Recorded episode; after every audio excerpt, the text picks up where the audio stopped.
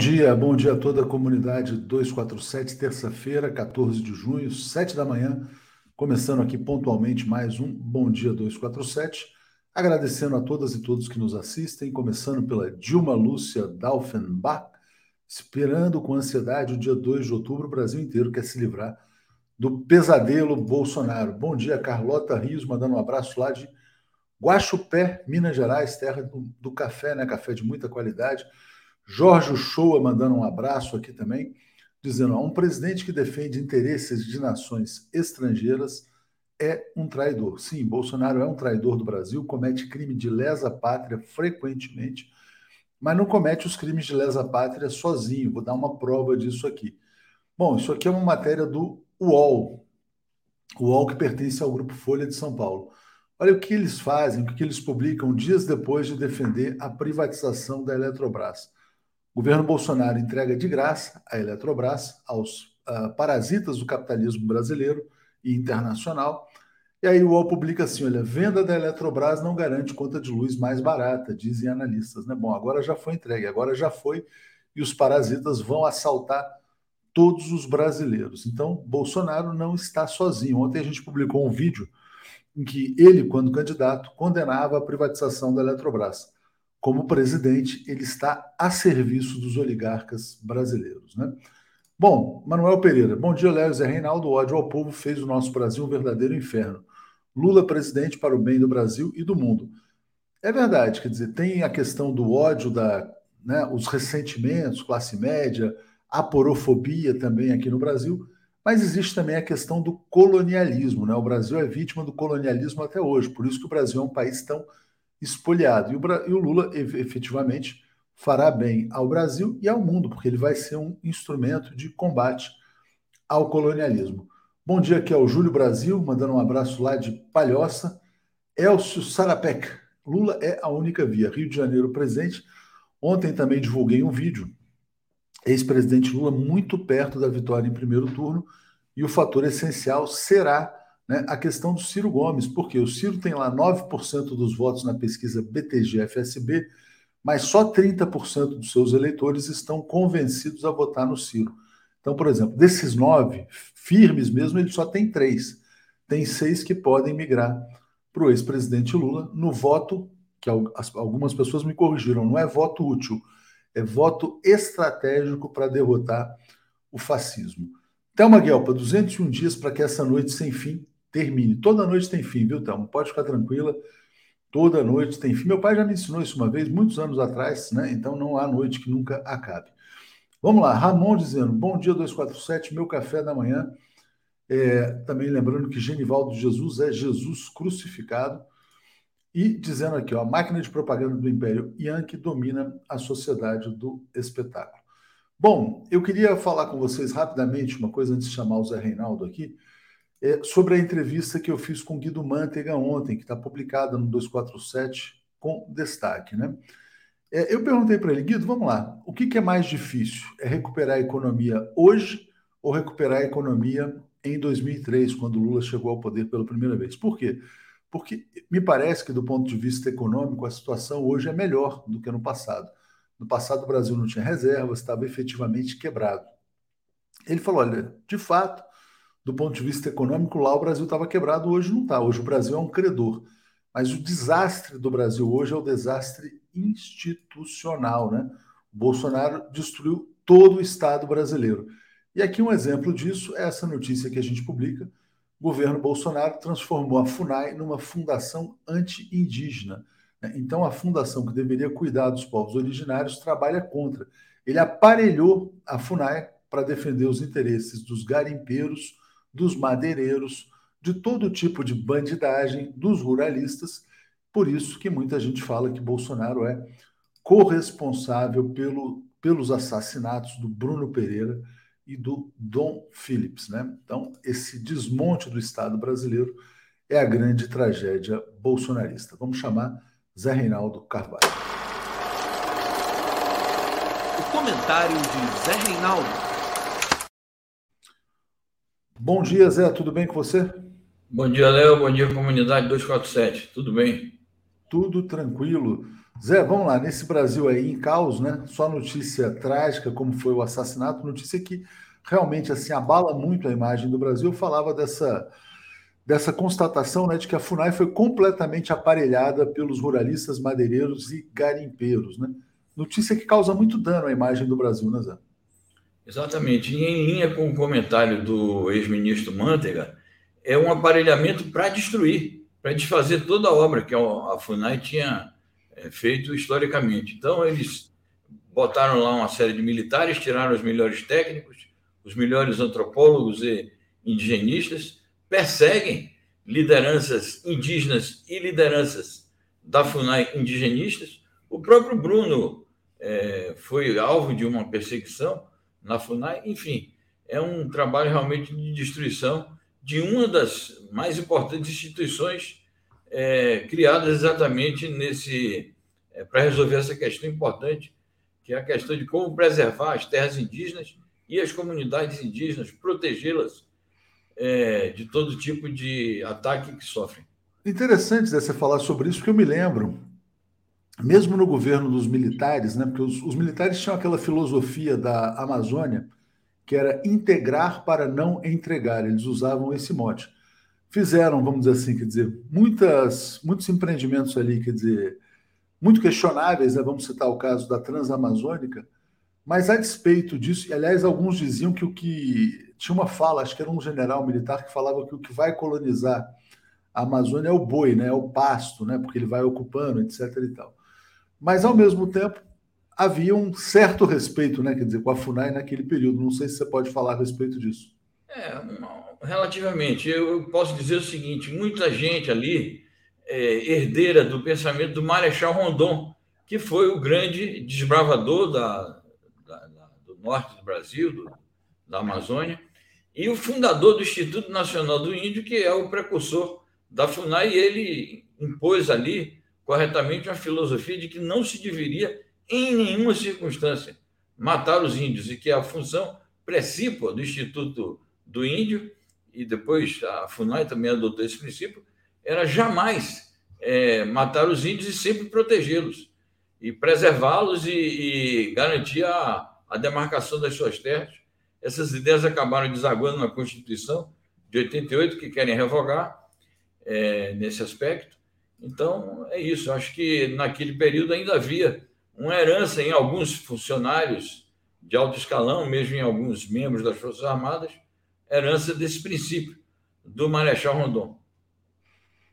Exatamente. Bom, Zé, acabei recebendo aqui uma, é, um WhatsApp do Paulo Moreira Leite, vou só ler aqui porque é bem interessante, porque ele botou como pauta, ele botou assim, ó, é, Bolsonaro levou o Estado mínimo para a selva, entregando a Amazônia, suas riquezas e sua civilização aos caçadores de minérios, madeiras de lei e indígenas, né? Então, é, o, é a selva. O Bolsonaro, aliás, é interessante quando ele tomou posse, a Lisaura chama o, a figura lá de anticristo, né?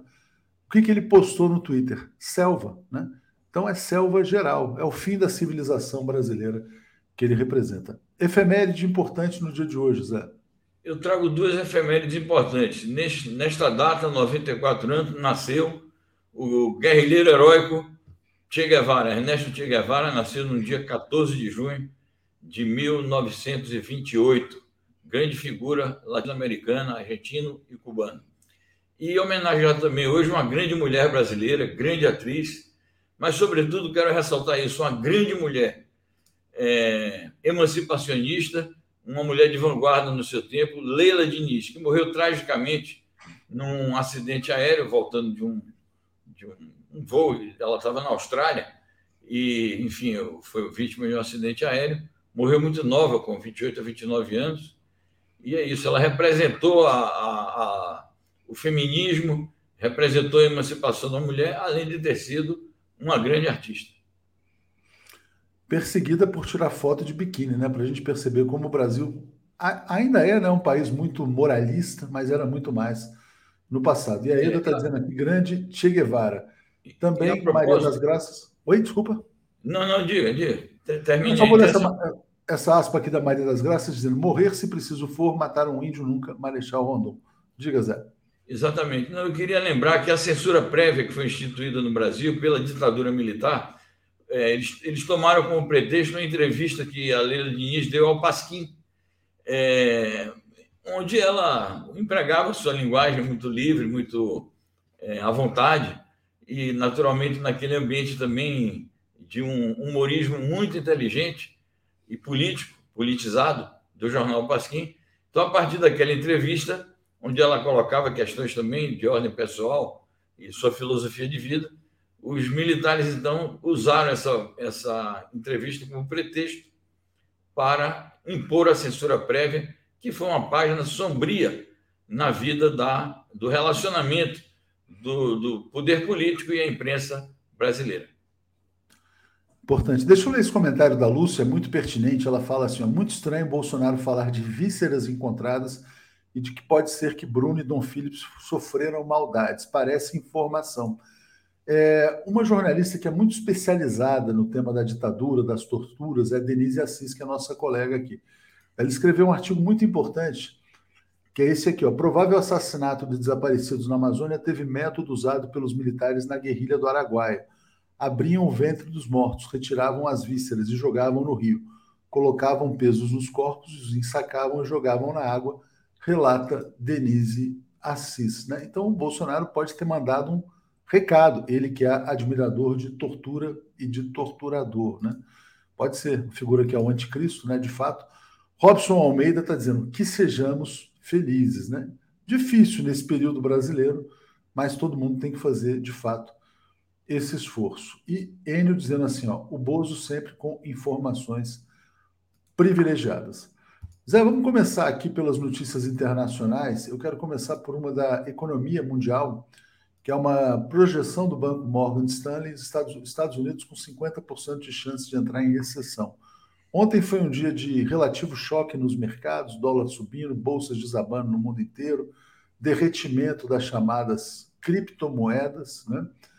É, e parece que a bolha financeira internacional pode estar chegando ao fim, causada pela guerra. Isso que é importante, porque a guerra provoca inflação, a inflação provoca aumento da taxa de juros e essa bolha financeira pode estourar. Então, Zé, uh, vamos falar sobre essa notícia.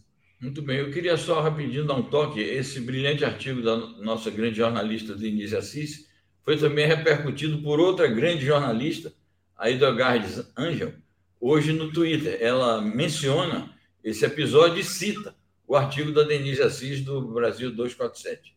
Então, é um assunto que realmente merece toda a atenção e terá repercussão, ah, uma continuada repercussão internacional com a exposição desse tipo de, de, de tratamento que se deu, a, que se dá ali na selva e que a Denise relembra os guerrilheiros do Araguaia que foram vítimas dessas atrocidades. Então, é isso aí. Bom, sobre essa questão da recessão nos Estados Unidos, era algo previsível, já está é, começando a se manifestar é, o sinal dessa recessão. Já se fala é, que também o problema inflacionário, que é gravíssimo, nos Estados Unidos será enfrentado com aumento de taxa de juros, isso vai pressionar o câmbio aqui no Brasil, vai criar problemas adicionais para todas as economias é, dependentes e realmente se prevê um cenário de grandes dificuldades para a economia mundial, com consequências que a gente já pode prever terríveis para os países mais pobres e para as massas trabalhadoras. Exatamente. Bom, Ramon, cadê o milhão de inscritos? Estamos com 892 mil. Vamos então buscar um milhão de inscritos, né? Só lembrando, né? O dólar ontem foi a 5,11, a Bolsa de Valores está, pode cair até abaixo dos tais 100 mil pontos. E lembrando que alguns picaretas né, diziam que se o Haddad fosse eleito presidente, o dólar iria a 5. Se o Bolsonaro fosse eleito, o dólar cairia a 2. Né? Aconteceu o contrário. Bolsonaro trabalha contra os interesses nacionais e a favor do Brasil rural. O resultado é o Brasil muito desvalorizado desde a sua chegada ao poder. Bom, falando sobre Venezuela, uh, Zé Reinaldo, o Nicolás Maduro, né, impressionante exemplo de resiliência, de resistência apesar de todas as sanções, foi ficando. Agora tem liberação para exportação de petróleo para alguns países da Europa e vai fortalecer cooperação com o Kuwait. Diga para a gente, Zé. O Nicolás Maduro está em turnê pelo Oriente Médio.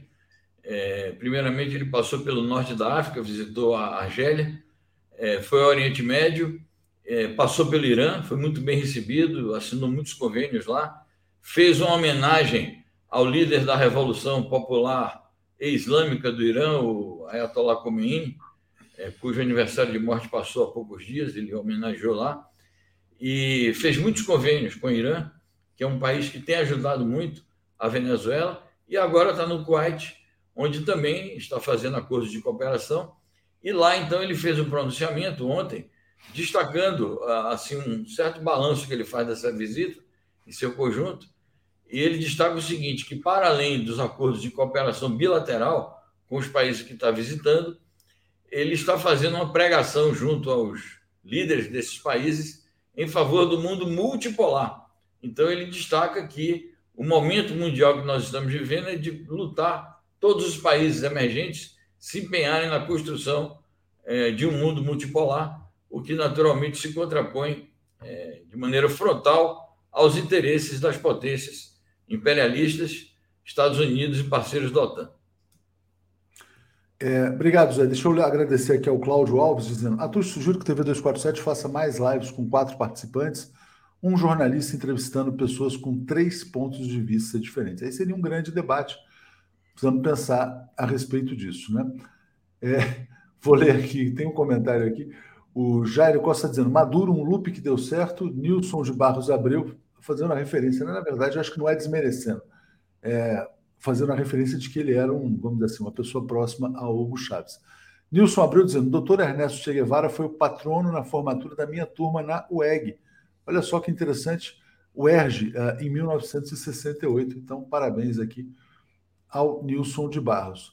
É, Zé, então vamos falar aqui sobre a questão da guerra, né? E a guerra vai avançando as forças ucranianas vão se tornando isoladas e tem uma discussão sobre eventual fim da guerra com acordo de paz, que seria uma rendição. Né? Essa notícia: forças russas destroem ponte, deixam últimos soldados ucranianos sem saída em Lugansk. Diga, Zé. É isso. Essa foto aqui é, mostra a ponte destruída, a ponte que liga a cidade de Severodonetsk à cidade de Lysychansk.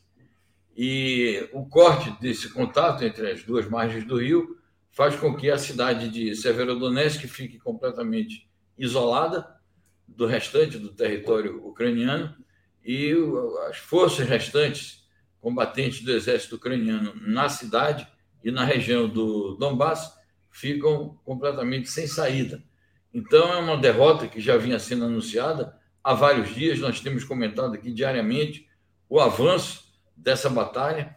O Zelensky continua fazendo uma encenação de que está desenvolvendo uma resistência heróica, mas há notícias que correm por todos os lados de que estão havendo conversações secretas entre as próprias potências da OTAN, é, o próprio, os próprios Estados Unidos, a sua diplomacia, a sua inteligência e os seus estados maiores militares têm discutido os termos de um possível acordo que é inevitável que o, o Zelensky assine, um acordo de rendição, eles vão encontrar um discurso para não chamar de rendição, e há uma parte não pública também dessas tratativas que nós demos ontem, que foram as declarações do James Stoltenberg, que é o secretário-geral da OTAN, em que ele deixou claro o seguinte: haverá um preço a pagar, provavelmente em território, que a Ucrânia terá que ceder. Eu cheguei a comentar aqui que não será bem uma cedência, porque o território já está militarmente conquistado e a Rússia, que por outro lado não vai ceder o terreno que ela já conquistou. Isso justifica é, as diatribes que o, o Zelensky tem dito sobre o, o chanceler alemão, que nós vamos é, passar daqui a pouco essa notícia. Há grandes contradições ali entre ele e algum, algumas lideranças da OTAN, por conta desses acordos, e ele sabe que vai ter que é, se render de alguma maneira. Exatamente. A Célia Biandola está dizendo: Bolsonaro sempre manda mensagens subliminares, confessando seus atos e crimes. É só prestar mais atenção. Ela se refere a essa notícia aqui, ó, que inclusive está destacada no jornal The Guardian, que é o Bolsonaro disse que alguma maldade foi feita ao Dom Phillips e ao Bruno Pereira. Como é que ele sabe, né? É uma questão para ser discutida. Obrigado aqui a Célia pelo comentário. Obrigado ao Zé Raimundo Carvalho, dizendo bom dia, com muito carinho daqui aos companheiros do 247 Lula 22. É, não, Lula presidente 2022. Cuidado, né, gente? Porque tem, tem bolsonarista falando esse negócio de Lula 22. É Lula 13, né? Pelo amor de Deus. Tem que tomar muito cuidado com as palavras aí. É, Zé, então aqui, olha, vamos pegar essa notícia aqui do Zelensky acusando o Shows de estar sentado em duas cadeiras. O que, que ele quis dizer com isso? Ele quis dizer exatamente que o Shows está fazendo o jogo é, da OTAN e, portanto, o jogo dele, Zelensky, e ao mesmo tempo está fazendo o jogo da Rússia. Ele diz que o Olaf Scholz ele não admite que o Olaf Scholz esteja em contato com ele próprio, com as forças ucranianas, e ao mesmo tempo com as forças russas. Ora, é, não é só o Olaf Scholz, é o Emmanuel Macron que desde o começo tem dito isso. Nós não podemos fechar as portas a um diálogo com a Rússia. É, temos que manter o contato com o Putin, mesmo opondo-nos a ele, temos que manter esse contato. O Olaf Scholz, inclusive, chegou tardiamente a essa posição, porque ele é, se revelou um grande otanista, ele se revelou um grande alinhado é, às posições do, dos Estados Unidos. Ele foi um entusiasta das sanções, apesar de que isso prejudicava a sua economia. Mas chegou a um ponto que ele viu que não dava para manter esse alinhamento todo com as posições de Washington e de Kiev e resolveu, portanto, agir por conta própria. E ele é um dos líderes é, de países membros da OTAN e da União Europeia que tem se empenhado para encontrar soluções imediatas, para reconhecer a realidade e facilitar as negociações que levem a um cessar-fogo. E isso tem irritado o Zelensky, não é a primeira vez que o Zelensky protesta contra o Olaf Scholz, e inclusive isso está colocando em dúvida se, se vai haver um encontro entre ambos. Então, é, é, essa situação de contradição no seio da OTAN tende a se agravar enormemente com a evidência do fracasso total das posições ucranianas. É, deixa eu só ler o comentário aqui. Com certeza, o Enio Santos dizendo, eu falei aquela coisa do, do ano, né, do, do ex-presidente Lula, sempre falar Lula 13, né? O Enio fala: Caracas, brother, não tinha reparado nisso. É um perigo mesmo. Agora entendi o motivo para o Bozo ter ido para o PL. Legenda 22, eles não brincam em serviço, né? Li Oliveira, maldade não tortura, porque essa ele já declarou ser a favor, né, sobre Bolsonaro. É, sobre os shows, uh, Zé, acrescentando, né? Muito interessante na semana passada a Angela Merkel ter sido pressionada a fazer uma declaração contra a Rússia também ela passou a ser classificada pela máquina do governo alemão de ter adotado uma postura pró-Rússia. O Scholz está muito pressionado internamente, imagino, com essa, com o fato de estar sendo, na verdade, muito alinhado aos Estados Unidos, né? E na prática prejudicando os interesses dos próprios alemães. Como é que está a situação do Scholz internamente, na sua opinião? Bom, eu acho que ele está se mantendo porque está no início de governo, mas esse ambiente de pressão é muito grande. Há também no governo alemão é, grandes contradições internas, porque é um governo de composição entre os sociais-democratas, os verdes e os liberais, não é um governo homogêneo, mas eu acho que não está criada ainda uma situação de, em que o, as posições deles estivessem em perigo e não detecto nenhum movimento assim mais forte no sentido de é, tirar ele do posto de, de primeiro-ministro, de chanceler, não estão dadas as condições para isso. Nem acho que as forças políticas que integram o seu gabinete estejam pensando nisto neste momento. E ele vai, então, é, administrando as pressões dessa maneira. Vai cedendo para um, vai cedendo para outro. Em alguns momentos varia a sua posição. Mas o fato é esse, é que não é um movimento isolado da parte dele em relação à guerra. A gente tem notícias de que os próprios Estados Unidos estão se movendo, setores da União Europeia, a partir de Bruxelas, estão se movendo. Saíram reportagens já sobre isso em grandes canais aí ligados ao próprio imperialismo estadunidense. Então, a gente deve se preparar para um desenlace dessa batalha pelo Donbass e, ao mesmo tempo, para surgirem novidades no campo diplomático que vão aumentar as pressões sobre o Zelensky para que ele aceite os termos de uma negociação. É, falando sobre isso, tem essa manchete agora na, na Reuters, né? O que vem pela frente? Os aliados da Ucrânia se dividem sobre o fim do jogo. E alguns falam que é necessário fazer concessões, inclusive territoriais, à Rússia. Né? Dimas, torne-se membro 247. Obrigado ao Dimas por fazer a lembrança. Notícia importante, Zé, a fala do Papa Francisco. Ele critica a Rússia pela crueldade na Ucrânia, mas diz que a guerra foi provocada pelo Ocidente. Então, passo para você comentar. É isso, a posição do Papa, ele acentuou as críticas à, à Rússia e, ao mesmo tempo, ele reconhece algo que os ocidentais não querem reconhecer, os membros da OTAN, que foi uma guerra provocada. Até um repórter perguntou, mas o senhor, então, pro-Putin? Fez, não, não, de jeito nenhum, não sou pro-Putin. Mas eu reconheço que criaram uma situação é, de cerco à Rússia, é, bateram muito nas portas é, da Rússia, e isso criou uma situação também insustentável.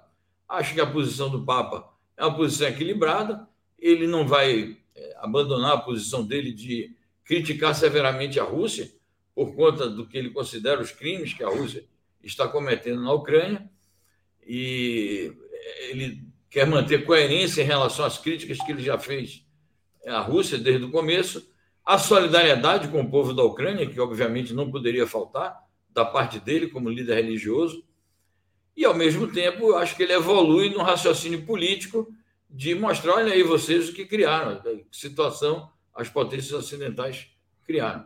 Eu acho interessante que o Papa evolua com essa crítica.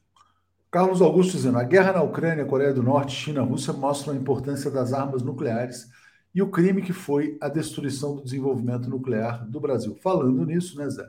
A gente tem aqui uma última notícia que é. Blinken diz, a, diz a, que Estados Unidos e aliados responderão rapidamente se a Coreia do Norte realizar teste nuclear. Diga, Zé.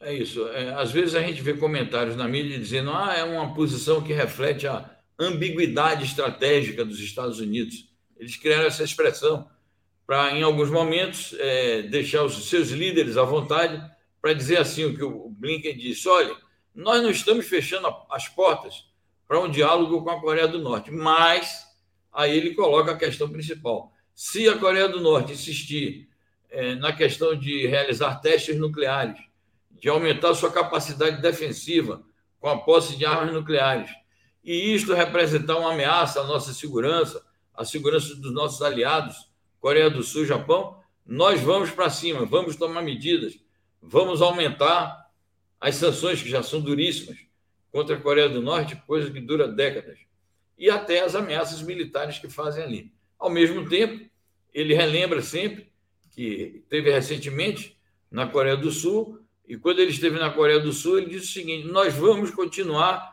as manobras militares conjuntas com a Coreia do Sul, e não disse nada sobre remover, por exemplo, as armas nucleares estadunidenses que estão estacionadas no território da Coreia do Sul e que constitui uma ameaça frontal à segurança não só da Coreia do Norte, mas da própria Rússia e da própria China, que são países ali da vizinhança. Então, as declarações do Blinken é, mantêm uma situação de tensão é, política e militar na Península Coreana, uma das regiões mais conflagradas é, do mundo. Obrigado, Zé. Deixa eu atualizar alguns comentários que chegaram aqui. Cláudio Alves está dizendo: Zelensky é só um porta-voz dos nazistas, que são o verdadeiro governo da Ucrânia e que não podem aparecer em público, ao menos por enquanto. Jairo, como é que é o fascismo nos Estados Unidos? Quem é contra a OTAN é contra nós. Né? Li Oliveira está dizendo: somente Lula 13, para que os menos esclarecidos não memorizem 22 e acabem digitando esse número que é do Bozo. Né? Então é isso, Zé. Obrigado a você. Vou seguir aqui com Daphne, Paulo e Alex. Valeu, gente. Obrigado. Muito bom, muito bom programa a todos. Um abraço. Obrigado. Tchau. Apresentação de Daphne Ashton. Bom dia, Daphne, tudo bem? Bom dia, Léo. Bom dia, comunidade 247. Tudo bem? Obrigado aí mais uma vez. Hoje tem que sair mais cedo correndo aí, tem um evento em São Paulo, Daphne ancorando aqui conosco. É, trazendo um comentário aqui do Cadu, está dizendo: curioso sumiço do assunto, Ucrânia na pauta PIG, mas nada inédito no domínio da maldade no reino do cafetão do mato em seu trabalho de destruição. Vamos chamar Paulo e Alex, Daphne, a gente dá sequência aqui já. Alex Sonic e Paulo Moreira Leite. Paulo e Alex, tudo bem? Bom dia. Bom dia. Bom dia. Bom dia, bom dia, Léo, bom dia, Paulo, bom dia, Daphne. Hoje, sob nova, nova companhia aqui. Nova direção. Nova direção, sob nova direção, é isso aí, tá Alex. Ótimo. Muito bom. Eu vou botar uma matéria no ar, quero botar isso aqui que saiu no The Guardian agora, né? Bolsonaro disse que alguma maldade foi feita ao Dom Phillips e ao Bruno Pereira. Muita gente questionando, né? Como é que o Bolsonaro tem informação privilegiada sobre o que aconteceu? Quero mostrar para vocês também o artigo aqui do Joaquim de Carvalho e vou levantar essa pergunta para vocês três, né? Ele fala aqui, olha, por que Bolsonaro e Moro têm responsabilidade no que aconteceu com Bruno e Dom? Ele fala: Bruno Pereira foi exonerado após participar de ações legais contra interesses de quem viola leis ambientais e proteção aos indígenas. Então, passo para você, Daphne, agora e peço aí para vocês seguirem nesse tema que eu acho que é fundamental nesse dia de hoje. Obrigado, Perfeito. bom dia e peço desculpas por sair mais cedo hoje aí. Valeu, gente. Perfeito, Léo. Bom dia. Bom, é, Paulo e Alex, eu vou então passar para vocês já começarem comentando. Vou começar com o Paulo e depois passo para você, Alex. Olha, uh, o que nós estamos assistindo é o ponto culminante de um processo iniciado no governo Bolsonaro, que é a militarização da FUNAI. A FUNAI, hoje em dia, ela é os seus principais. Eu vou pegar aqui um dado que está aqui, um, um número, para evitar que a gente para evitar cometer erros, né? Uh, a FUNAI ela tem hoje, nos seus cargos uh, mais importantes, opa, opa, que bonito aqui, tá, ah, tá, ah, tem, das 39, 39 coordenações regionais da FUNAI, apenas duas são chefiadas por servidores de carreira. Nas demais, 19 são chefiadas por oficiais das Forças Armadas, três por policiais militares e três por policiais federais.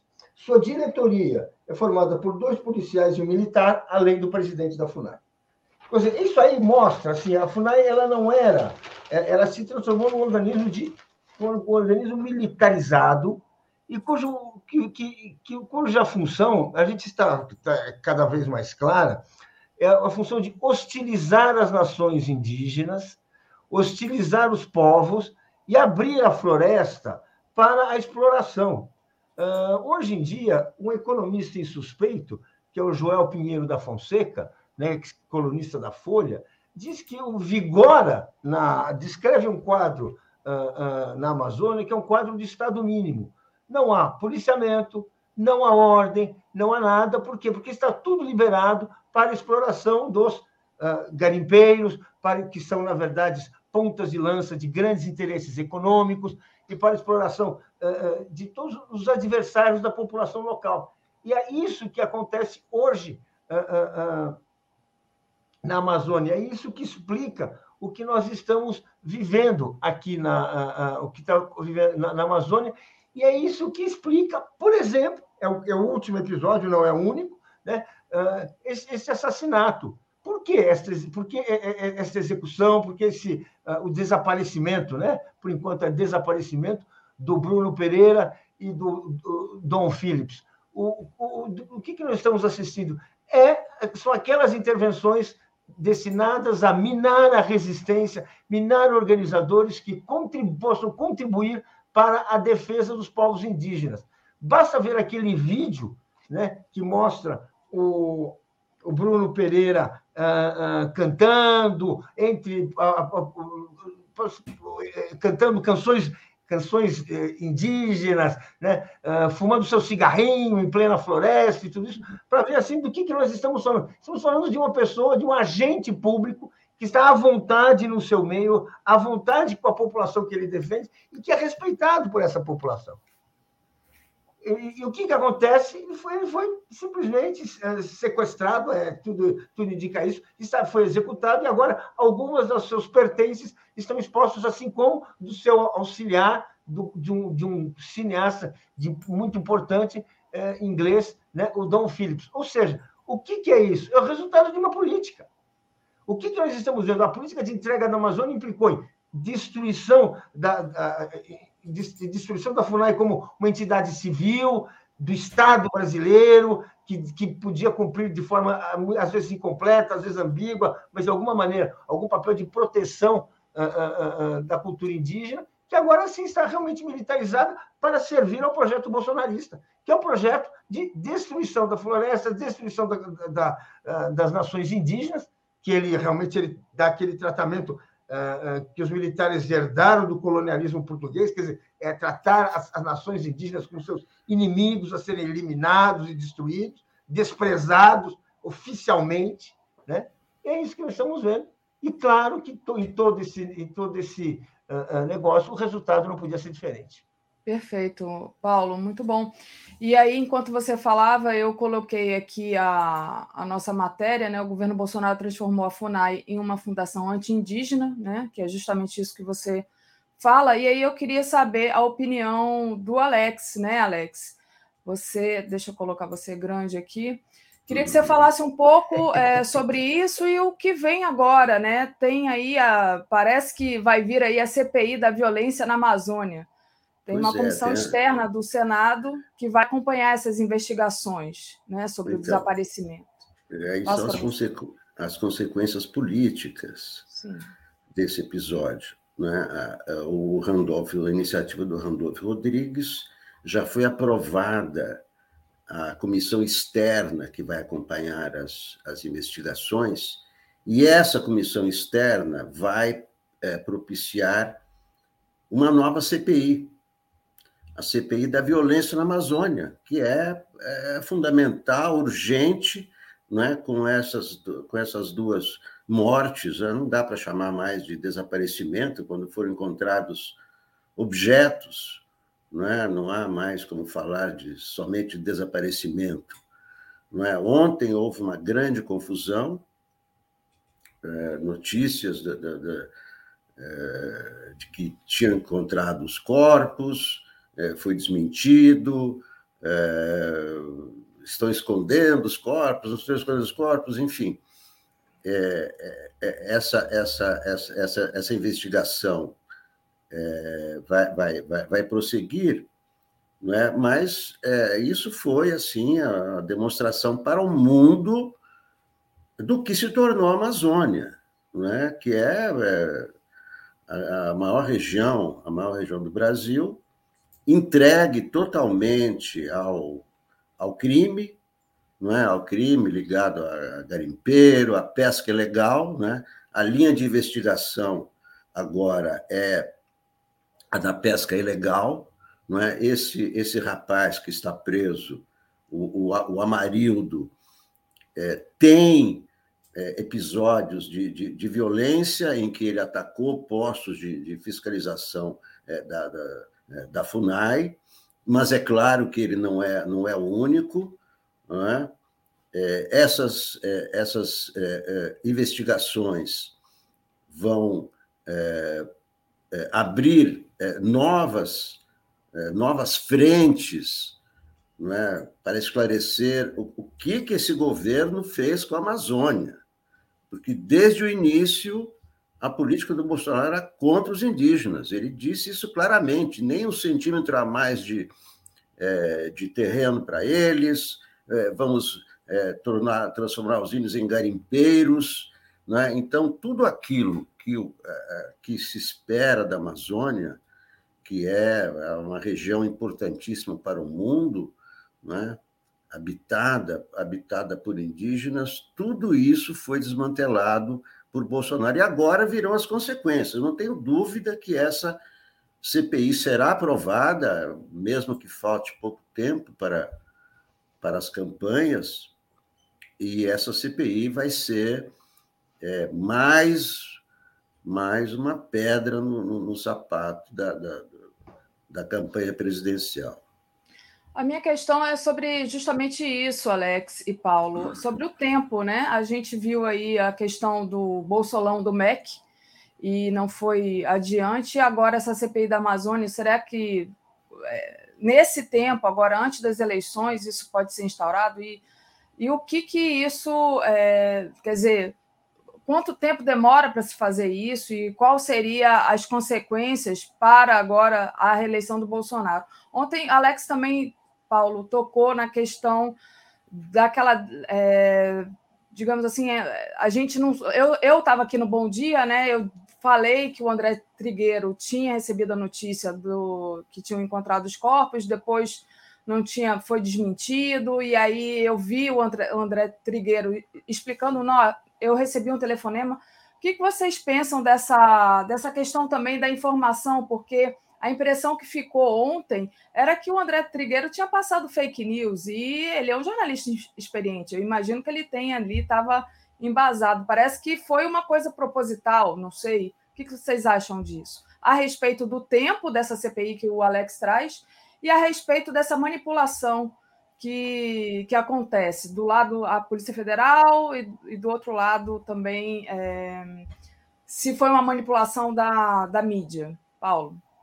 Olha, uh, eu acho que a gente tem que se preocupar, e eu concordo com você, uh, a gente tem que se preocupar com fatos urgentes, a começar com os corpos, os corpos que desapareceram.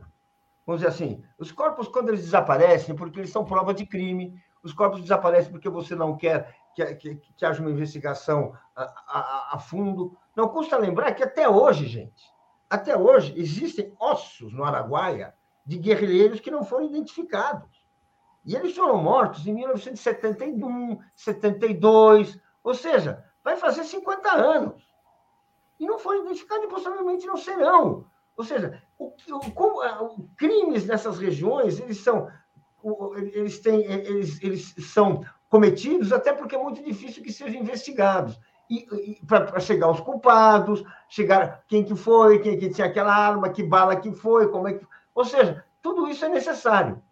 Tanto é assim que essa frase do Bolsonaro que fizeram maldade, né? É claramente alguém, alguém, ah, vamos dizer assim, num organismo militarizado como a FUNAI, o governo sabe o que aconteceu. Tem condições de saber o que falta saber, se é que não sabe tudo, e não tem interesse em divulgar. E está manipulando essa informação. Eu acho, se quiser saber, assim que o André Trigueiro, ele foi vítima, eu acho, de uma informação assim que pode ocorrer na vida de um jornalista. Você está ali, você tem a, a família que, que, que, diz, tem aquela história de que chegou na embaixada. É, é, isso, isso, acontece, eu não, não sinto que é assim. isso acontece. Infelizmente acontece, a pessoa desmente, a pessoa esclarece e acabou. Pode acontecer. Corrigir erros, ninguém está totalmente livre de cometer, ainda mais numa situação difícil como essa. Isso eu acho um ponto. Agora, de fato, a, a grande questão é, é, é, os corpos. Aí eu acho muito importante, eu aplaudo a medida uh, de criar a CPI. Agora, eu acho que os, os, os senadores estão marcando toca. Eles têm que ir para a floresta. Eles têm que ir lá agora, porque eles têm imunidade, eles têm proteção, eles têm conhecimento. Uh, uh, muitos têm conhecimento do local, conhecimento da vida. Eles, eles podem realmente, porque agora é que a história está quente. Agora é que as coisas estão assim, acontecendo, as coisas estão sendo uh, uh, uh, estão se desenrolando, a memória está ali, as pessoas estão lembrando. O, o Randolph conhece essa região, ele conhece, existem outros parlamentares que podem ir lá, vamos dizer assim, eles têm imunidade parlamentar. Para ir lá, assim, não precisa esperar instalar uma CPI. Vamos instalar uma CPI. Mas e os corpos? E agora? Vamos dizer assim, é, são coisas urgentíssimas. Então, eu acho que, tem que, que eles já deveriam estar lá dando notícia, dando entrevista. Por quê? Porque daqui a, cinco, daqui a uma semana, eu vou falar dizer que não tem mais notícia. Acabou. Vai parar. E sabe, aí eu acho que quem, não vai permitir que isso aconteça, eles já podiam estar lá fazendo coisas. Eu acho, assim, modestamente, olha, uh, não, tenho, não, estou criticando, acho, porém, que não pode. Uh, tem que estar lá olhando, perguntando para quem viu para quem conversou. Porque se vai esperar o quê? Instalar CPI, campanha presidencial. Ah, gente, eu acho que tem. É, é, é, estamos falando de casos de vida ou morte, gente. As mortes já ocorreram. Verdade. Deixa eu trazer aqui o comentário do público e já passo para o Alex. É, Ali Oliveira disse: hoje cada um mais bonito que o outro, todos. Então, vocês estão bonitos aí. Renata Ferraz está perguntando: e o que diz Mourão, que é presidente do Conselho Nacional da Amazônia? Você tem alguma novidade sobre isso, Alex? O Mourão se é, falou alguma coisa, deu alguma declaração? Não, não. não. Pois é, os militares que deveriam proteger a Amazônia estão preocupados com as urnas, estão preocupados com próteses penianas, estão preocupados com né, questões que não dizem respeito a eles, em vez de cuidar do que é o deles. Né? A gente tem que lembrar sempre Marechal Rondon, que é o criador da FUNAI, criador do, Serviço de Proteção aos Indígenas, Serviço eh, SPI, que dizia o seguinte, que em relação aos índios, morrer se for preciso, matar nunca. Essa era a divisa do Marechal Rondon para a proteção dos indígenas, que não é, que é, na, na, na, ditadura a ditadura militar é que começou a destruição da Amazônia. Isso não pode ser esquecido. Com a Transamazônica, né? O projeto de destruição da Amazônia era e foi um projeto da ditadura militar de destruir é, é, é, o, o, meio ambiente, destruir a, a, população indígena. Isso começou com os militares. E como esse governo tenta ser um, um, uma nova ditadura, né, está seguindo esse, esse, esse mesmo caminho. Agora, eu, eu acho que, que dá tempo da, da CPI, sim, porque é uma questão urgente, é uma questão internacional. Não é mais uma questão local. É uma questão que o mundo está vendo, o mundo está atônito, porque são, primeiro, porque são duas vidas, né? Depois, que estamos vendo que não são duas vidas, mas tem outras pessoas assassinadas. Quer dizer, o próprio presidente da República disse: não, eles foram numa missão perigosa. Não, o presidente da República não cuida do seu país, a, a, a região é perigosa porque, porque o governo está, está tornando a, essa, essa região perigosa. Eu acho que não se deve esquecer o papel do Ricardo Salles, que se fala muito no Moro, porque o Moro mandou é, demitiu o Bruno Pereira, mas o Ricardo Salles foi o grande agente de destruição, de acabar com a fiscalização, de, de, de passar a boiada. Então, não pode se esquecer do Ricardo Salles. E é claro que né, eu, eu, eu acredito nessa CPI, viu, Daphne? Apesar, apesar de, de estar em cima da hora, por que isso? Porque é uma, é uma questão que interessa ao mundo e ao Brasil.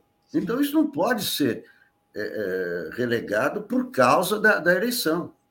Sim. Veja só, é, é, é, claro que a CPI é importante. Agora, eu acho que tem que fazer uma coisa já, porque agora as pessoas estão lá, os fatos estão quentes, então, os, as provas podem estar à vista das pessoas. Qualquer pessoa que fez uma investigação sabe que se esperar um mês, já limparam o terreno, varreram tudo, fizeram Mas, a varredura, gente. Paulo, limparam ele... a memória das testemunhas, as testemunhas já foram embora. Que é isso? Paulo, eles já estão fazendo. Ah, então, já tem uma comissão externa aprovada ontem para o Rodrigo Pacheco que vai para lá. A comissão tinha que ser aprovada. Pra... Eles estão indo para a Amazônia hoje. Então, e essa comissão externa é que vai alimentar, vai alimentar a CPI. Perfeito. Então, tem que andar rápido, né? Deixa eu ler aqui ó, o Cadu, que diz: plantaram a notícia do aparecimento dos corpos, sabendo que estão muito bem desaparecidos, como no Araguaia é a milícia no poder em toda a sua maldade, disse aqui o nosso Cadu Lacerda. O Jurandir Azevedo disse assim: alguma semelhança entre o caso do Bruno e do Dom com o da Marielle? Quanto mais o B fica, o Bolsonaro, né? Mais podre aparece. O Nilson de Barros Abreu disse mais uma CPI para o Aras engavetar. Ainda tem essa outra questão também, né?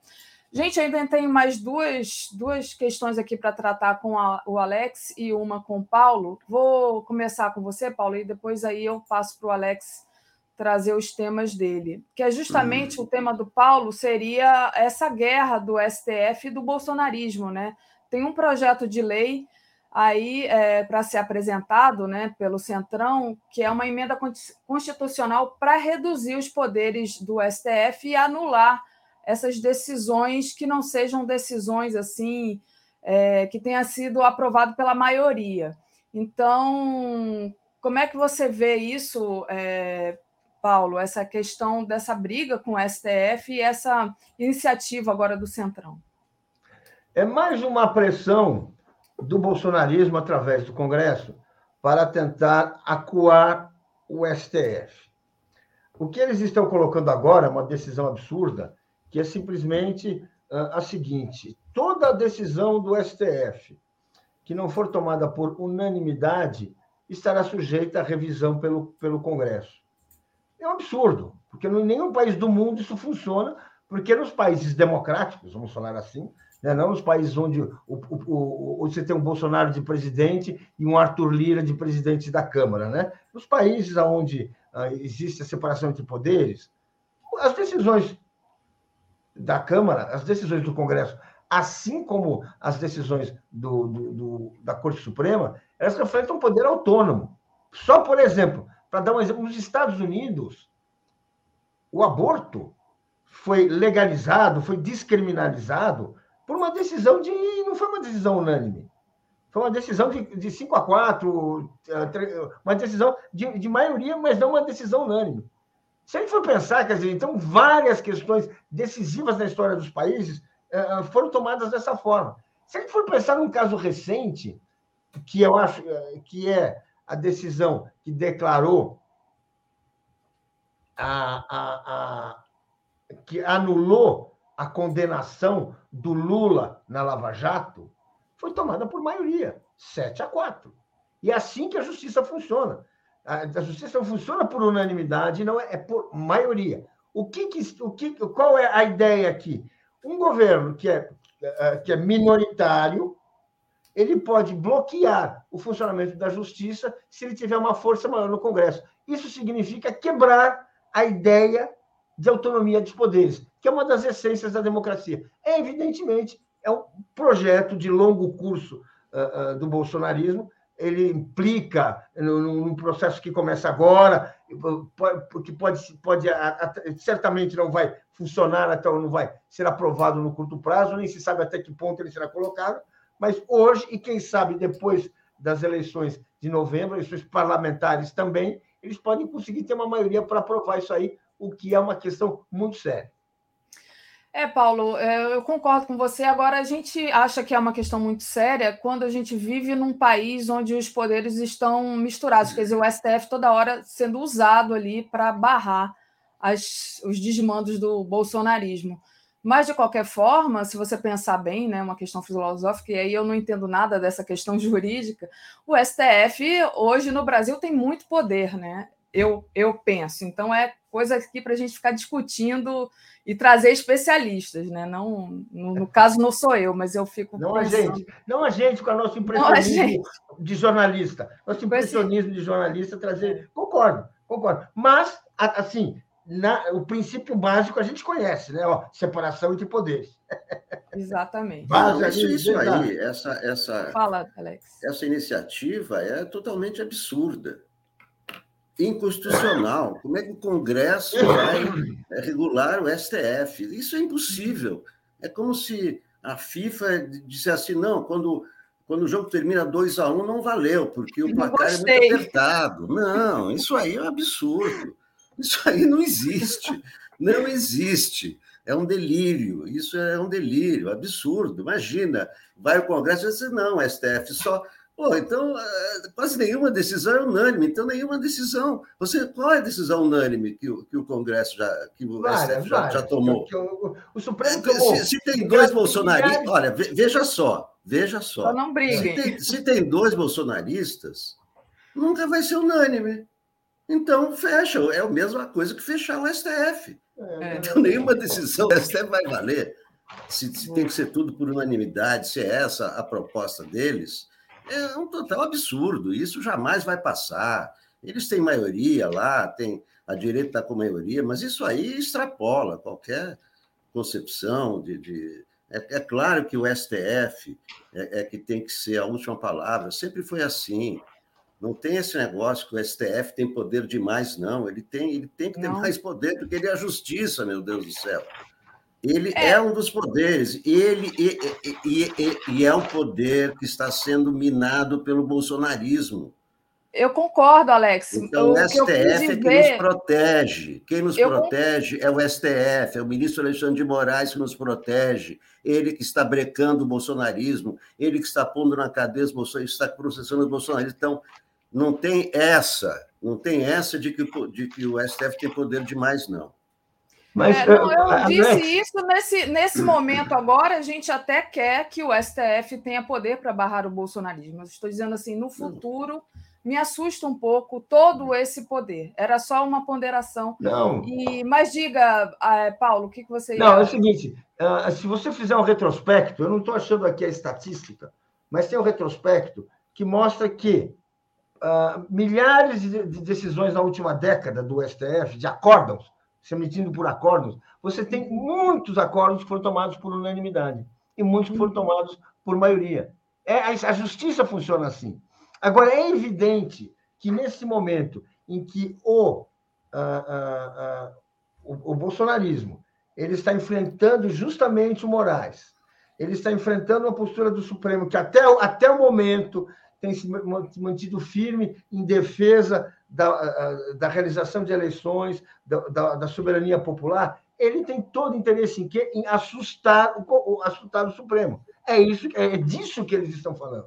É, é, é isso que eles pretendem assim colocar. E vamos dizer assim, a nossa experiência ensina que o Supremo é importante, o Supremo tem seu lugar, mas várias vezes o Supremo também já recuou quando não deveria. Portanto, é essa, é essa a discussão.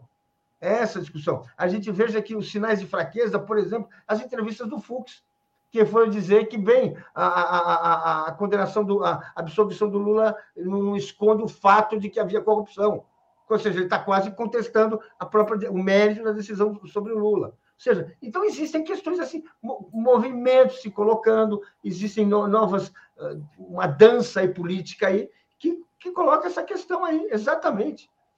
Perfeito. Era só uma provocação, era só uma provocação.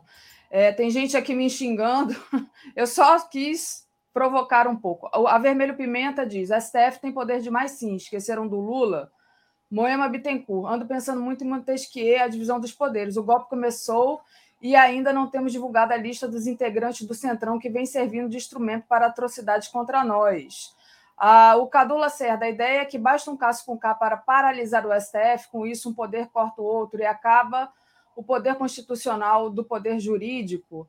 É, então, justamente, eu só quis ponderar a questão do poder. Eu não estou dizendo que sou contra e a favor, só trouxe a notícia aqui para ser comentada aqui pelos nossos comentadores. É, tenho aqui uma pauta para tratar com você, Alex, a questão do Dória. Né? O Dória publicou um artigo na Folha dizendo que não desistiu do Brasil. Né? E aí eu queria saber essa figura, Dória, como é que você vê? Ele vai se apagar? Vai continuar na vida política? É, o, Dória, o Dória eh, conseguiu um feito, né? que ele é, teve um, uma grande participação na destruição do PSDB. Né? Em apenas seis anos ele conseguiu. Né? Ele, ele, ele conseguiu é, transferir os eleitores do PSDB para o Bolsonaro, que até hoje não voltaram, né? graças ao voto Bolsodória. Né? É, conseguiu também é, ajudar até o PT. Veja só, o melhor candidato para, para o governo de São Paulo, o, o que estava em primeiro lugar nas pesquisas, era o Geraldo Alckmin. O que, que fez o Dória, é, governadores? Não, não quero o Geraldo Alckmin, que foi o, é, que, quem o trouxe para a política foi o Geraldo Alckmin. Não, não quero Geraldo Alckmin, quero o Rodrigo Garcia, que é um cara que ninguém conhece. Então, ele tirou o, o, o Alckmin da disputa pelo governo de São Paulo, que era o melhor candidato do partido dele, né? É, ajudando o Haddad. Né? O Alckmin foi ser vice do Lula, então, indiretamente, o, o, o, foi o Dória que abriu o caminho, porque se o, se o Dória tivesse escolhido o Alckmin candidato a governador, Alckmin não ia ser vice do Lula. Ia ser candidato a governador. Ele só foi para ser vice do Lula porque ficou sem opção. Então, tudo isso é, é, é o Dória.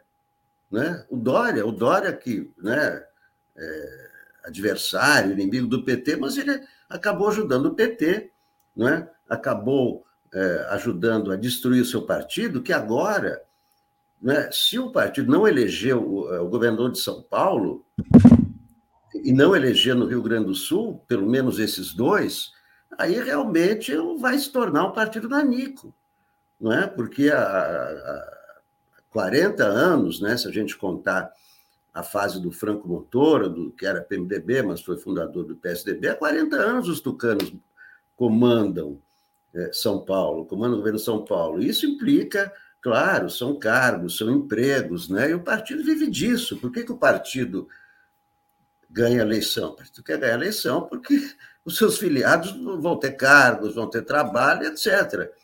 Então, se o, se o PSDB não eleger governador de São Paulo, vai ficar míngua né, vai, vai, vai se tornar um partido nanico. Isso se deve ao Dória. Para o PSDB, essa foi uma boa notícia, porque tudo que o PSDB queria era se livrar do Dória. Tudo que o Rodrigo Garcia queria era que não houvesse Dória na campanha dele. Ele está em, em, quarto lugar, né? não, não, é, não, não acho que tenha muita chance de ganhar. Agora, é, esse artigo do Dória, que ele plagia o Eduardo Campos, né? foi Eduardo Campos que é o autor dessa frase, não vamos desistir do Brasil, né? Ele não vai o Brasil é que desistiu do, do, do Dória, né? O Brasil é que desistiu, e agora, pelo menos durante os próximos dois anos, né? não tem o que fazer. nem, nem acredito que ele vai ser candidato a prefeito daqui a dois anos. Já foi prefeito, já foi governador. O grande projeto dele era realmente ser presidente do Brasil.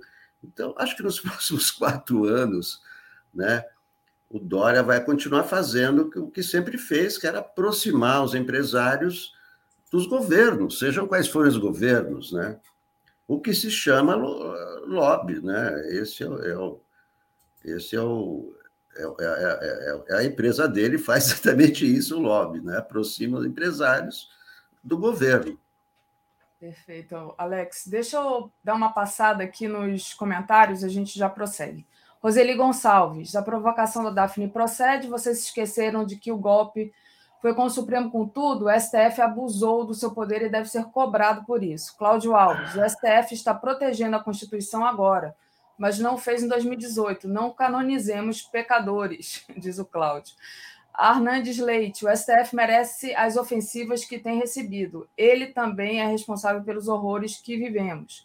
Kaique Butler, Lula não foi ministro e foi preso contra o. É, o foi preso por conta, aliás, do STF. Li Oliveira, Daphne, que bom ter posições próprias e examinar as raízes e fundamentos, mesmo contra a corrente.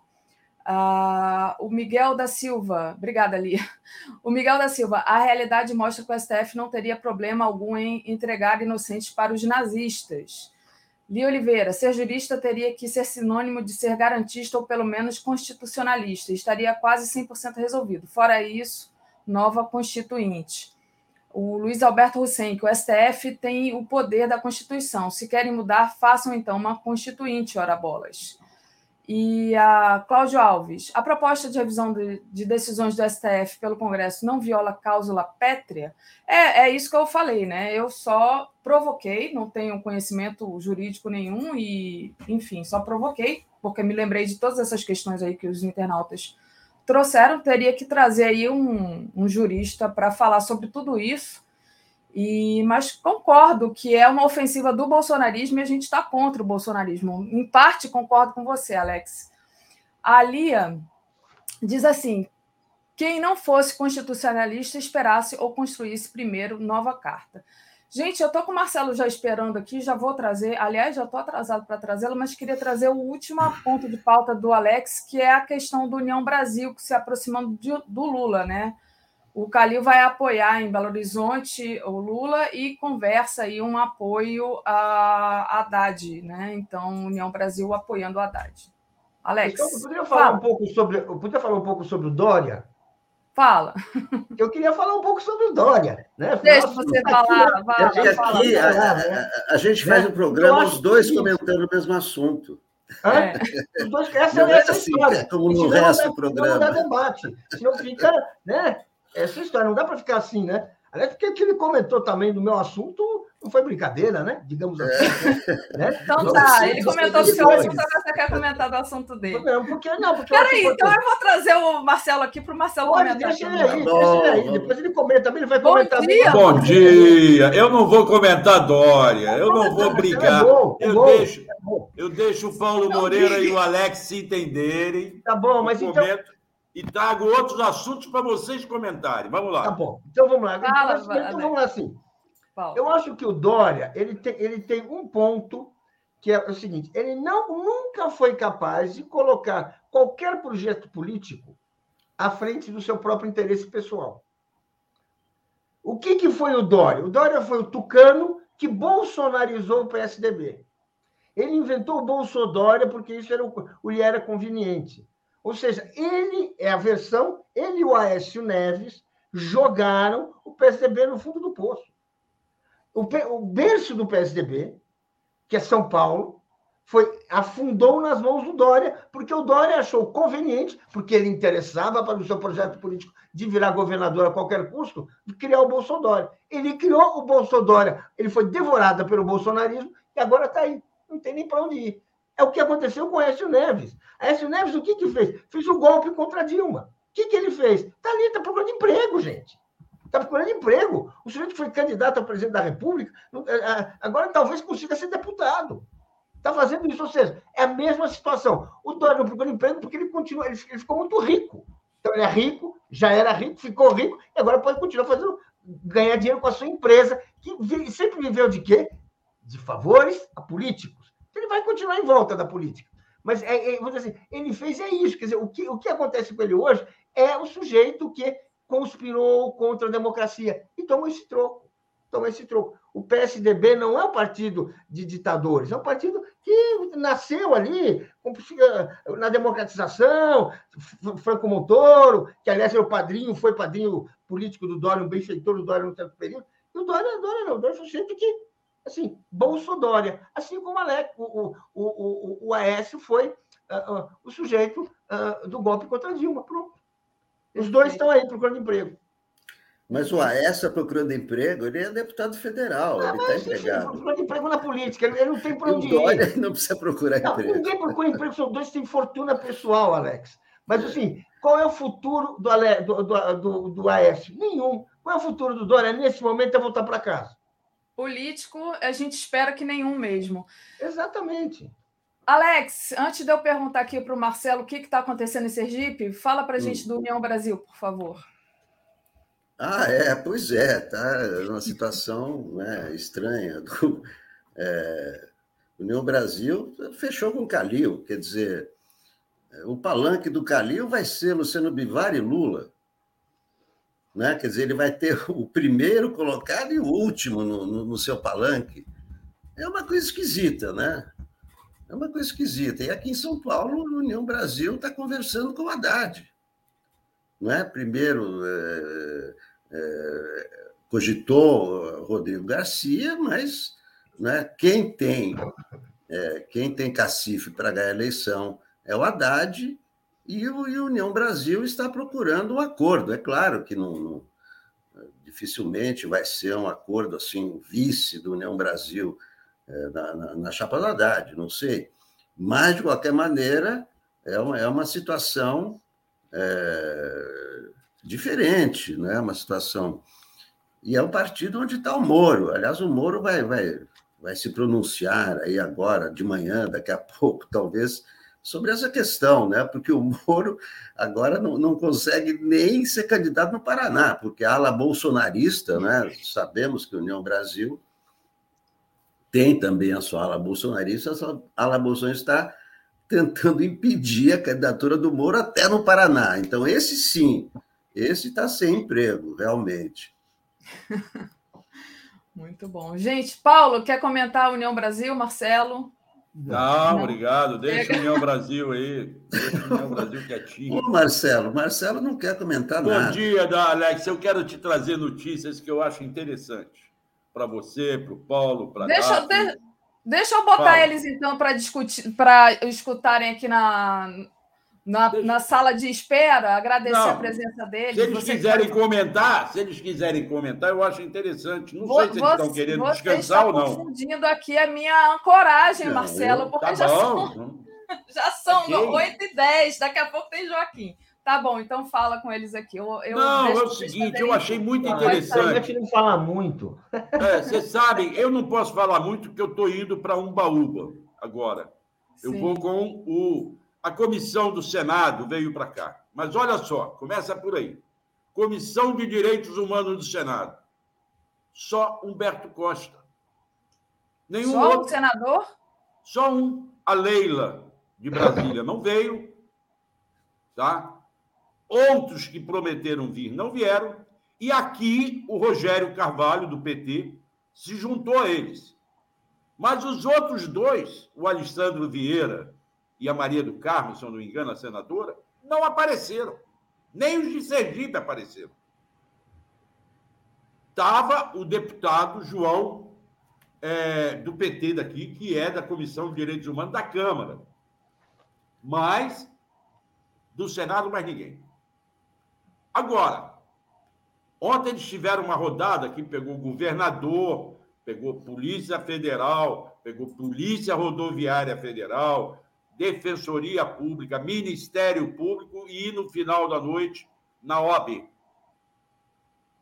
Na Polícia Rodoviária Federal, eles tomaram conhecimento que os três agentes diretamente envolvidos na morte do Genivaldo estão afastados, tiveram que entregar suas armas, não estão tendo acesso ao sistema da Polícia Rodoviária Federal, tá?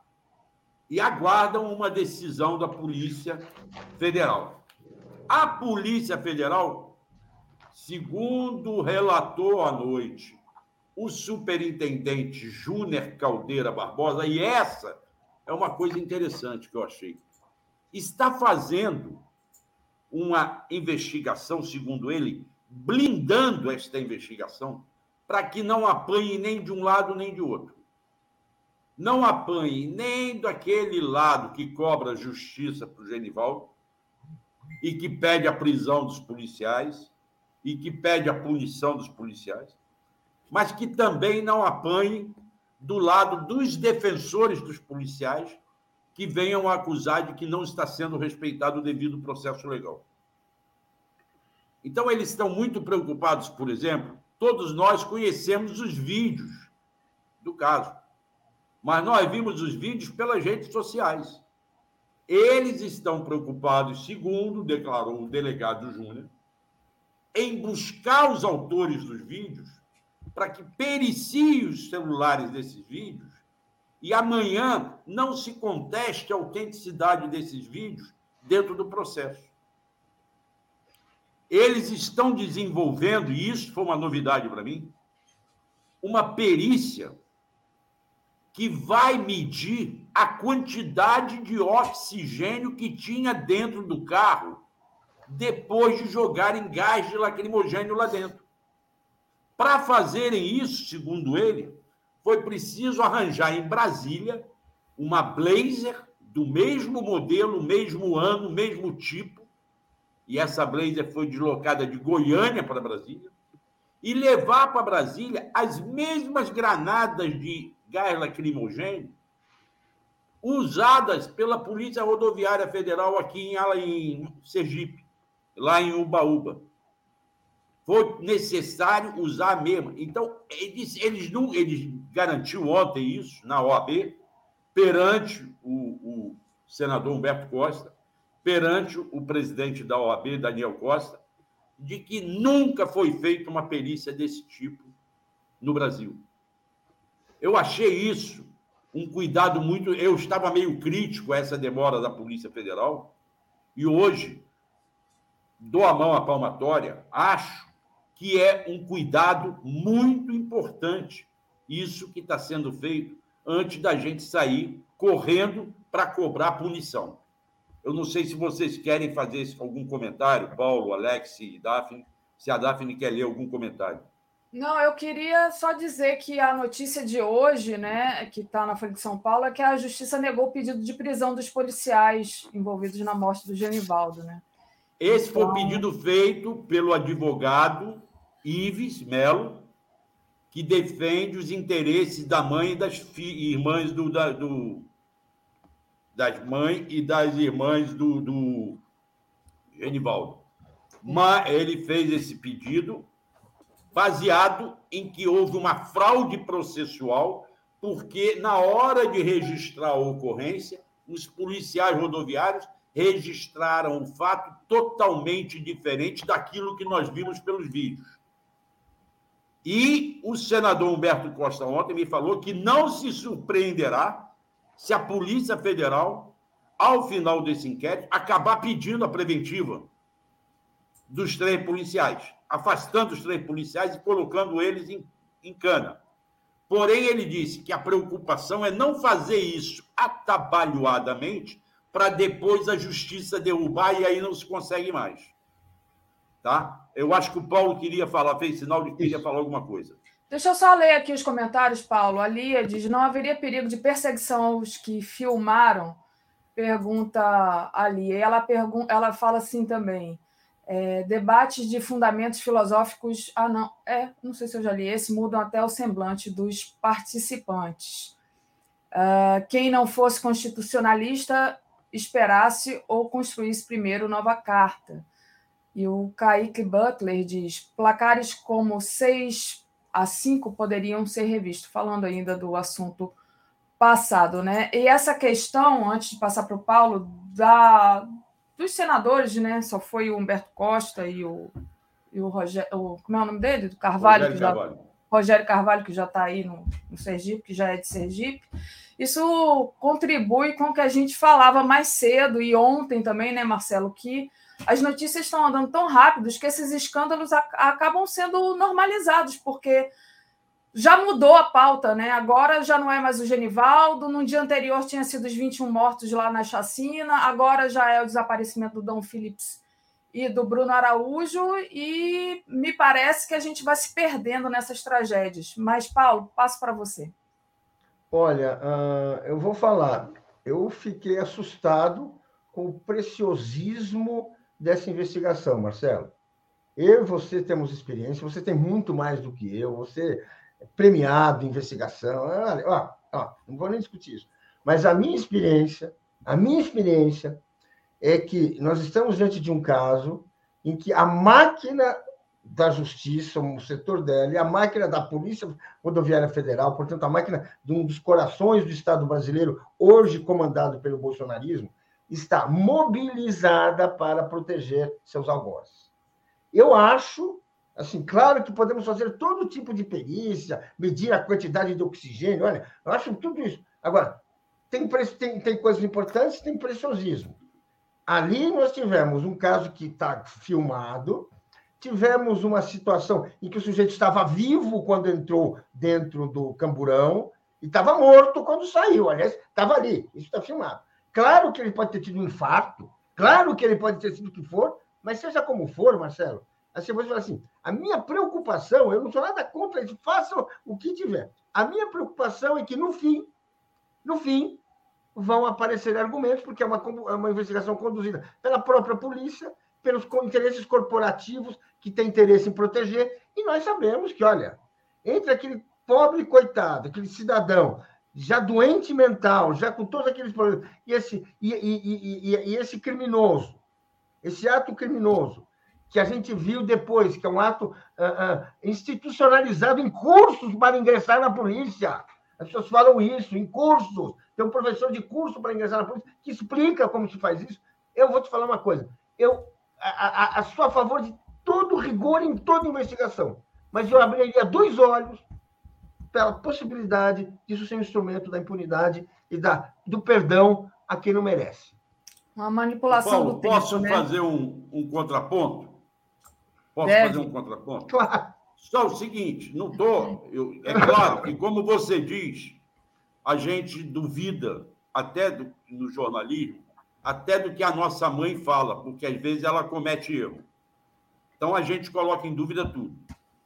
Agora, vamos pensar do lado inverso. Se a gente leva isso sem maiores perícias e vem a defesa e diz: não, o cara teve um ataque cardíaco que não foi consequência do, do oxigênio, do, da falta de oxigênio. Se você tem o preciosismo de querer medir o oxigênio no carro, poderá ser sim para deixar sem argumento aqueles que acham que foi ao acaso, que ele passou, teve um mal súbito, como os policiais escreveram no boletim de ocorrência. Eu, vi, eu, eu li o boletim de ocorrência, eu li, mas sem vergonha. É. Então, Pode ser preciosidade? Pode ser preciosidade. Pode ser uma manobra para livrar a cara? Eu acho, e isto ontem o Humberto Costa me deixou transparecer, que das conversas todas, a defesa dos três policiais vai alegar o homicídio culposo, aquele que não teve intenção de matar. Mas. É um susto. É, é. A defesa vai alegar isso, eles não têm outra forma de defender. Eles vão dizer o quê? Que não houve homicídio? Mas, segundo Humberto, a Polícia Federal virá pelo doloso. Virá, sim, pela intenção. Para isso, estaria buscando as provas para ficar em conteste essa questão no judiciário. Acho bom, acho bom. Eu acho que pode ser algo que a gente tem que aguardar e ver como é que vai acontecer. Outra coisa importante, que eles já instauraram mais dois inquéritos por conta dos casos que surgiram depois. Tanto dos dois jovens que foram presos dois dias antes do Genival, um deles espancado e que só apresentou queixa na Polícia Civil de Umbaúba, dois dias depois da morte do Genival, como da moça que nós narramos na matéria que está no 247 no meu blog, de que em 2020 foi derrubada de uma moto e teve uma fratura do fêmur provocada por esses policiais rodoviários. Então, abriram mais dois inquéritos. Eu acho que existem outros casos. Estou sugerindo ao senador Humberto Costa que requisite a delegacia de polícia local todos os casos de apreensão de motos ocorridas nesse ano, para que se cheque se não houve outros casos de violência da Polícia Rodoviária Federal. E há sim uma preocupação que é latente, a gente pode até rir, mas segundo o Humberto Costa, a própria Polícia Rodoviária Federal hoje alega que ela está sangrando perante a opinião pública diante desse caso e do caso da chacina na Vila da Penha, dois, na véspera da morte do Genivaldo. Que é uma outra questão que a Justiça do Rio impediu que Polícia Rodoviária participasse de operações de segurança com PM. Aí vem o Tribunal Regional Federal, é, Regional Federal da Segunda Região, na decisão do seu presidente, Messódio Azulay, e suspende essa decisão libera a Polícia Rodoviária Federal para outras operações de segurança fora das rodovias. Isso eu acho um absurdo. Eu não vou contestar, não vou colocar em dúvida o desembargador Messoide, que eu conheço de longos anos, mas eu, pessoalmente, acho que ele deveria se dar por impedido de tomar uma decisão dessa, por um simples motivo. O nome dele está na mesa do Bolsonaro como um dos indicados para o STJ. Tá? Ele é um dos indicados na lista tripla para o STJ. Eu acho que ele deveria ter deixado de lado esse cara e passado para outro colega dele, porque é um assunto que interessa diretamente ao Bolsonaro. Nossa, Certamente. Nossa. Gente, Vamos, vamos dar continuidade aqui ao, ao Bom Dia 247. Vou agradecer a todos vocês. Eu vou Marcelo, agradecer a todo mundo. Eu vou embora para Umbaúba, que agora o Humberto Costa e o resto da comissão. Ah, nós estamos acompanhados para Eliane Aquino, a vice-governadora, que está acompanhando toda a comissão nesse passo. Uma das preocupações hoje é atender materialmente os familiares principalmente a ex-companheira e mãe do filho do Genivaldo, porque elas viviam com aquele benefício de prestação continuada que é suspenso porque não é hereditário. Sim. Então, ela deixará de ter a única renda, que é um salário mínimo. Há uma preocupação agora de como ajudar essa família. O governador ontem se encarregou de mandar assistentes sociais lá tentar resolver essa parada. Perfeito. Ok? Obrigada, Marcelo. E de lá eu dou sinal de vidas. Obrigado. Alex, gostei muito dos seus comentários sobre os meus comentários. Obrigada, Alex. Obrigada, Paulo. Obrigado. Bom, Bom dia, dia a todo mundo. Tchau. Tchau.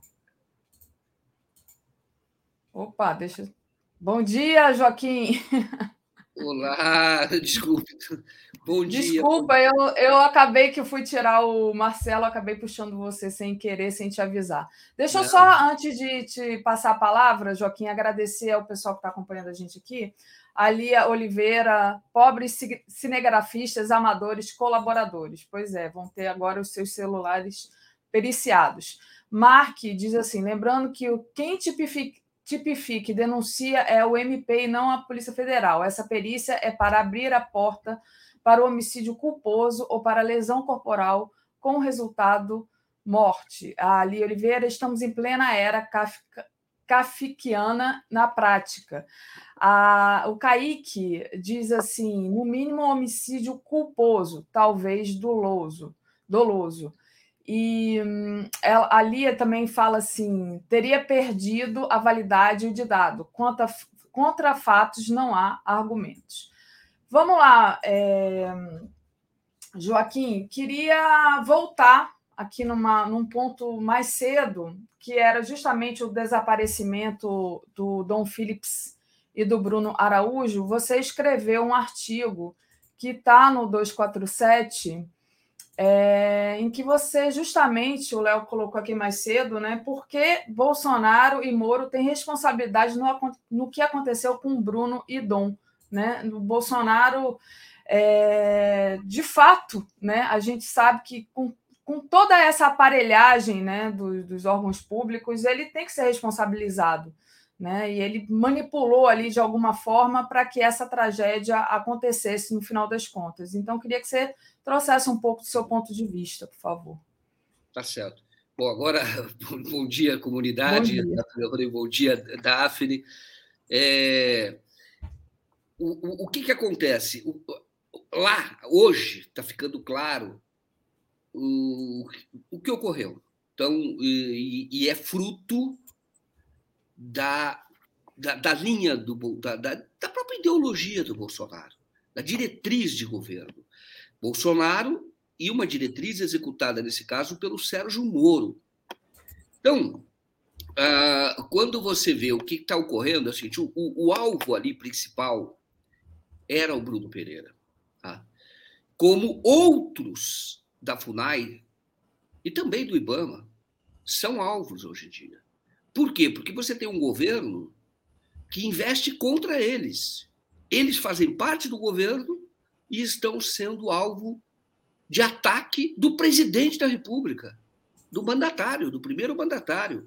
Então, é, hoje, essa repercussão toda está ocorrendo porque tinha um jornalista inglês, o Don Phillips, que estava fazendo uma matéria é, é, importante, ia contar a história, está contando um livro, né, na verdade, sobre, sobre a Amazônia, e ia contar o que ocorre hoje lá no Vale do Javari.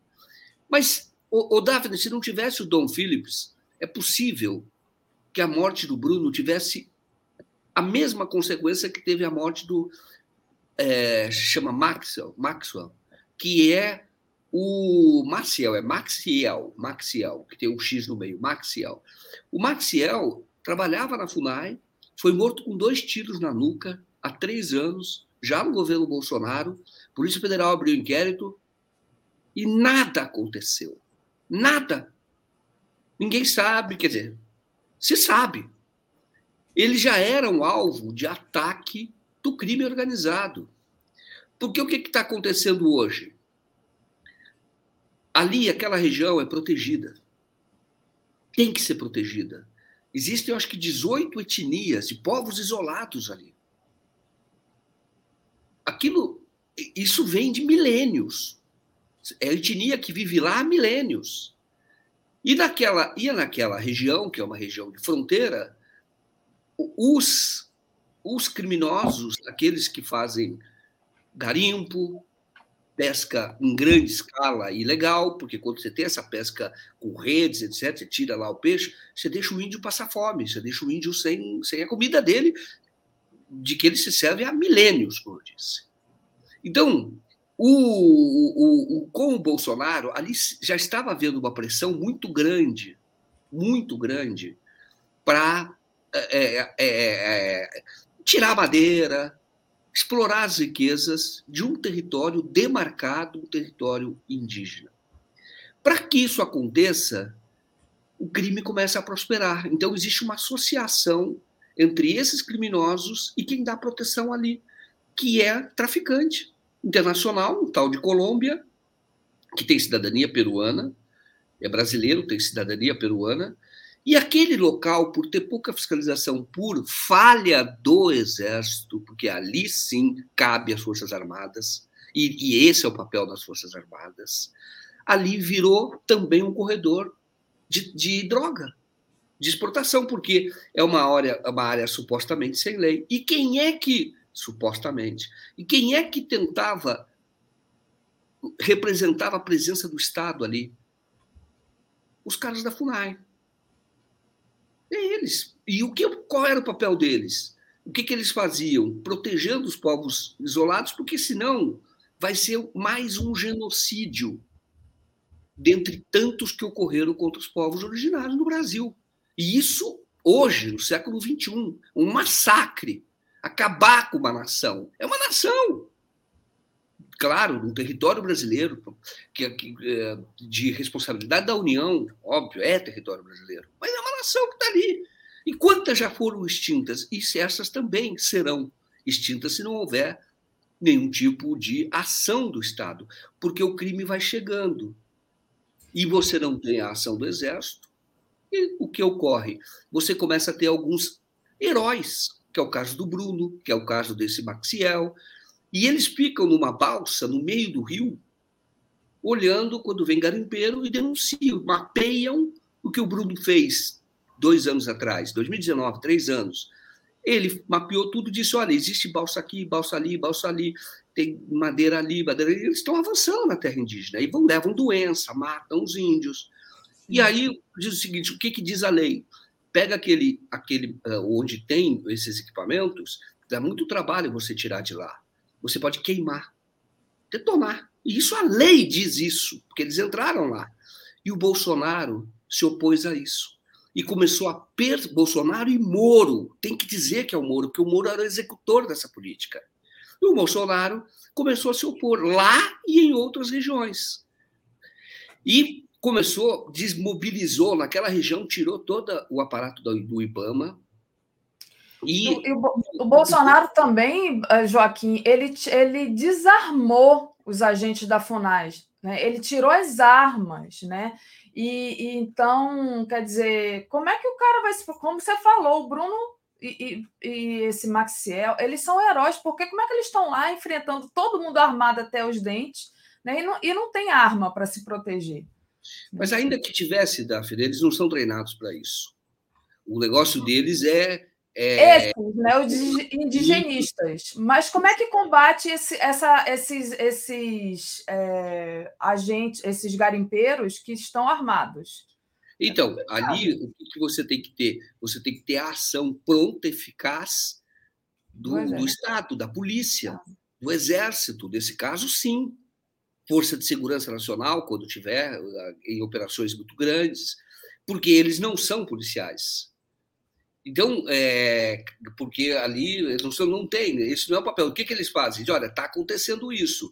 E eles vão lá e formalizam uma denúncia na Polícia Federal, às vezes, dependendo do caso, da Polícia Civil. E aí os, os criminosos começaram a é, reagir. Os criminosos não é nem reagir, eles estavam invadindo ali, mas a, a ação do Estado legítima, eles começaram a reagir. E mataram um, e agora mataram o Bruno. E o Bruno, veja bem, ele foi perseguido no governo Bolsonaro pelo Moro. Ele perdeu o cargo. O Bruno é um quadro da FUNAI, que era coordenador dos povos isolados. Ele tinha um trabalho excepcional. Eu digo tinha porque, lamentavelmente, ocorreu sim o pior ali, você vê pelas roupas encontradas, onde foram encontradas. E ali você, você tinha, ele tinha, é, é, ele é um quadro do Estado brasileiro, sabe onde estão os povos, tem esse contato, quando tem que ter, e fazia isso há muito tempo. Quando perdeu o cargo, porque o Moro o demitiu, ele foi trabalhar na, naquela entidade que representa os povos do Vale do Javari, o Univaja. Foi para lá. O, o, e foi é, é, veja bem, se licenciou da FUNAI sem receber salário, porque tem uma vida dedicada a essa causa. E claro que é, era uma morte anunciada. Por quê? Porque o, ele já estava sendo ameaçado. Em 2019 ele fez essa operação dizendo o seguinte: olha, pessoal, vão acabar, é genocídio, vão acabar com os povos que estão lá. Quando foi 2020, aí o Moro demitiu. Tá? Depois de ataques do Bolsonaro, o Moro demitiu. E aí ele foi trabalhar nessa entidade e ele depois gravou um vídeo um ano depois falou: pessoal, sabe aquela ação que nós fizemos um ano atrás? Não adiantou nada. Os garimpeiros, mas estão todos de volta. Estão todos lá.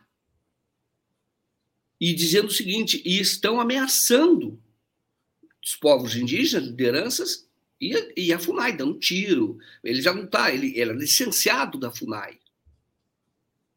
E aí é, ele volta agora, em abril, dizendo: ó, não fizeram nada. Por quê? Porque o, o, Bolsonaro, o governo Bolsonaro, tirou o Estado dali. E o crime prosperou. Veja bem, é, quem manda ali é o crime, que absurdo. E tirou tirou o, o, todo esse aparato, voltou de novo o Bruno em abril, falando: olha, eles estão acabando até com os peixes.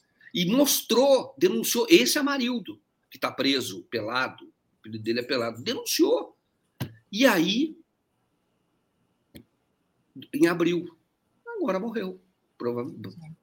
Tudo indica. Que e o Dom Phillips, porque ele estava contando, provavelmente, essa história do Dom Phillips, mostrando tudo isso que eu estou falando. Nós estamos vendo o avanço, aquilo que nós vemos em Faroeste, da, da, daquelas tropas indo lá e massacrando os índios dos Estados Unidos, isso nós três séculos atrás, três, dois, três séculos atrás, nós estamos vendo agora. Quer dizer, até um século já tinha também. Nós estamos vendo neste momento, com o apoio de um governo, com o apoio do presidente da República. Por isso que a morte dos dois é, sim, consequência da ação do Bolsonaro e daqueles que servem ao Bolsonaro, no caso, o Moro. Perfeito, Joaquim. Eu coloquei aqui na tela essa matéria, né? Que é justamente o governo Bolsonaro transformou a FUNAI em uma fundação anti-indígena, né? É um, um, documento produzido pelo Instituto de Estudos Socioeconômicos, INESC, em conjunto com a Associação Indigenista Associados à INA, é, que representam os, os, os servidores do, da FUNAI, denuncia que o governo Bolsonaro transformou a FUNAI em fundação que atua contra os direitos dos indígenas, colaborando aí com que você diz que realmente a culpa é do Bolsonaro. E aí, só para colocar aqui também, é, quando você falava, eu tinha colocado antes aquela informação que eu tinha passado, que está no portal Metrópolis, que diz exclusivo: FUNAI retirou armas usadas em, prote em proteção de indígenas no Vale do Javari. Então, assim, desarmou Bolsonaro, que é tão preocupado em armar todo mundo, né? Diga-se de passagem. Né? Para proteger então, bandido, Daphne. É. Porque quando tira a possibilidade de alguma reação, ainda que não sejam treinados, seria alguma reação. Eles estão ali completamente expostos. Tem um, um, um relato de quando eles estavam indo para casa, o caso do Maxiel. Ele estava indo para casa, mais de uma vez, eles, ele foi alvo de tiros. Primeiro eles assustam, atiravam na água entendeu? Mais uma vez, emboscada, mostrando, olha, você vai morrer a qualquer momento. E aí, como ele morreu, um dia ele estava com a esposa e a filho de uma, em cima de uma moto, lá em Tabatinga, andando, aí os criminosos chegaram e deram dois tiros na nuca dele, na frente da mulher, na frente do filho. e olha só, nada aconteceu. E, o Dom, e hoje que eu estou dizendo, essa repercussão toda é por causa do Dom Phillips, que foi, foi, foi assassinado também, provavelmente. Tudo indica que sim. E, e, o que fazia o Dom Phillips? Ia contar essa história, a história da Amazônia, a história que, na verdade, é genocídio. Existem denúncias contra o Bolsonaro, o Bolsonaro deixou de fazer o que deveria fazer com, com, com nações indígenas, povos indígenas, no caso da Covid, mas é, é porque ele não liga, porque ele quer, ele, ele, o, o compromisso dele são com criminosos hoje na Amazônia, porque são criminosos. O Bolsonaro é um governo que protege bandido, está protegendo o bandido. E, e, e, eu acho que essas ações que estão no tribunal lá em, em Haia, né, eu acho que essa, teria que retomar essas ações, julgar o Bolsonaro por genocídio. Agora, isso que ocorreu agora com o Bruno, o que está vindo à tona, corrobora tudo isso, que é um governo que quer extinguir os índios.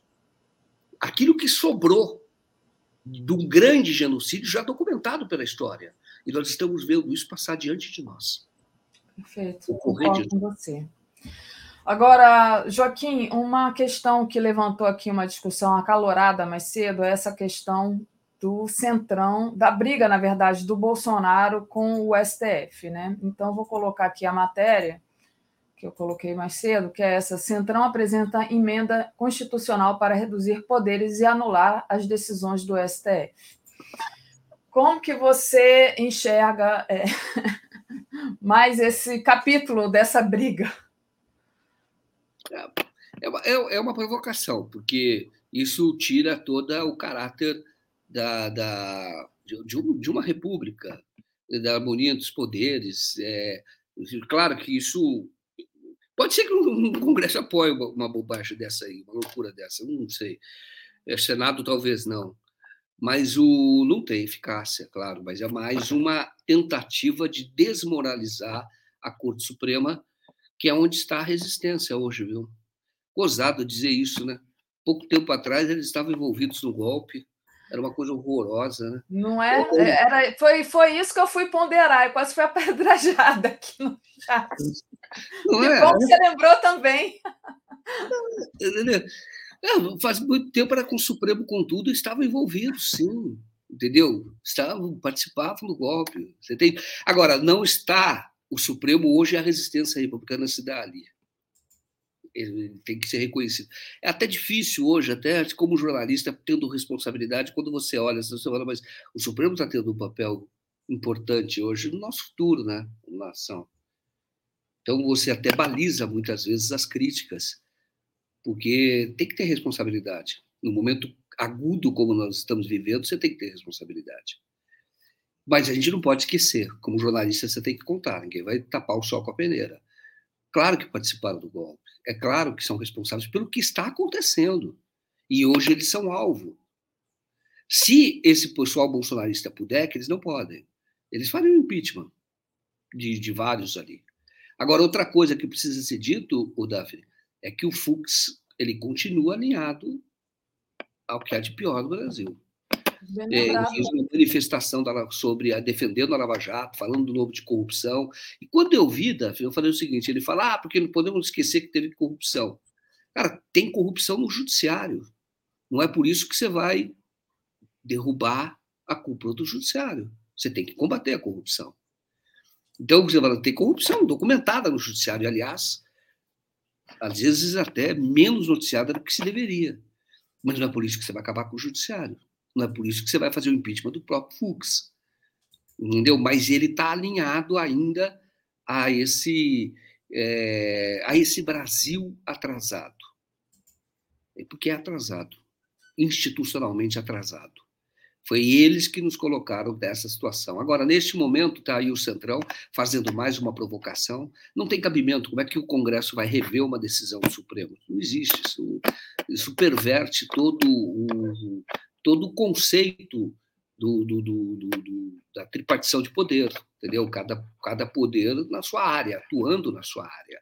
E o Supremo tem um papel diferente dos outros, porque o Supremo ele, ele, ele tem pessoas que são nomeadas por outros governos, etc. Ele é um guardião da Constituição e não é, ele não deve ficar em sintonia com o tempo presente, porque ele tem uma longevidade e a próprio caráter dele, ele não precisa se submeter a voto, pelo menos hoje.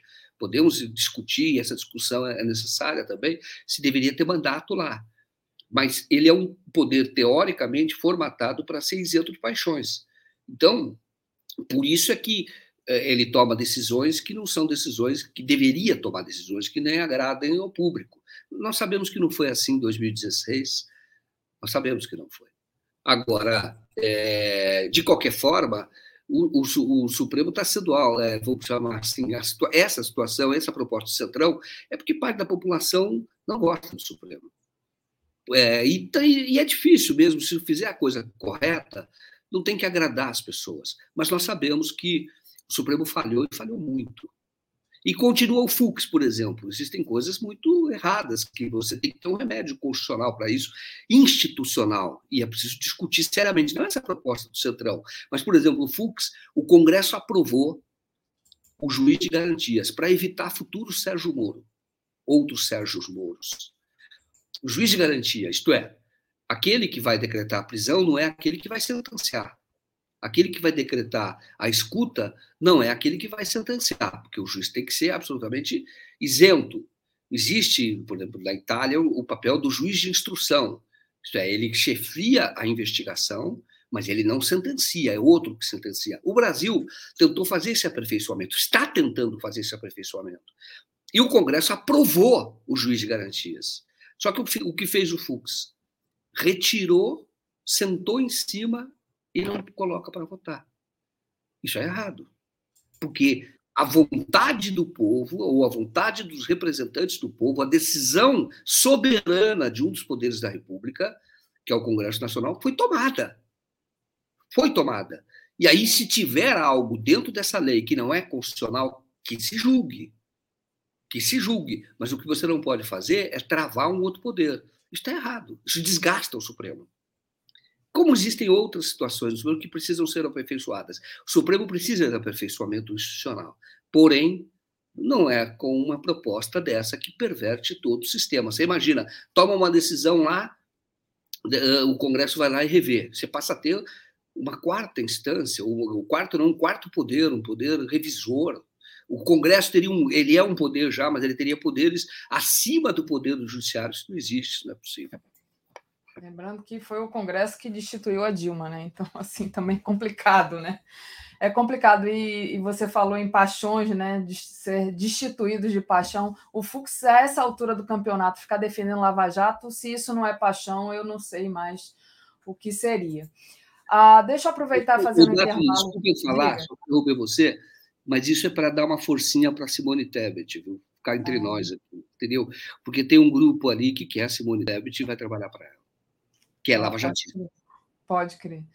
O Cláudio Alves diz: as decisões monocráticas têm que ser proibidas, disse o Cláudio, é, falando aí desse também extremo poder do Supremo. Ah, vamos lá. A Maria Damasceno mandou um superchat aqui e diz: transformar homicídio doloso qualificado em culpa. A Lia Oliveira, indigenista, precisaria de forte escolta permanente.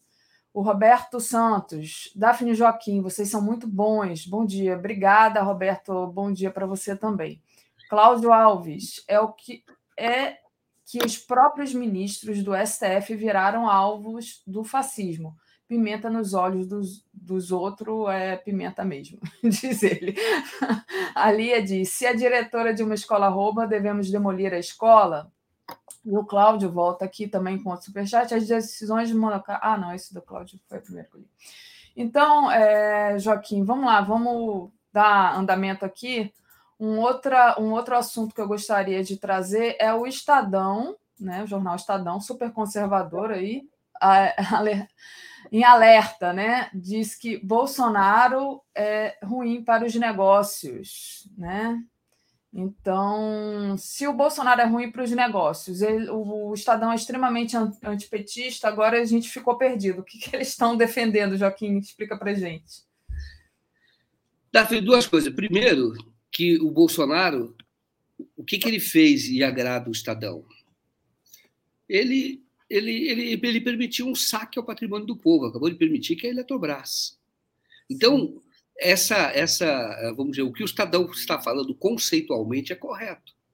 Mas nós sabemos que, na prática, ainda existe apoio ao Bolsonaro e de empresários, grandes empresários, existe esse apoio porque o Bolsonaro está entregando, está fazendo esse jogo que de rapina, entendeu? De rapina, de, de, de saquear o patrimônio do povo.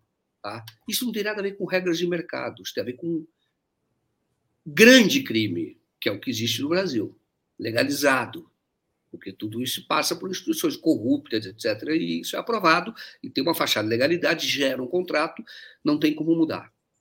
Você tem, na verdade, que recomprar, mas isso é outra discussão.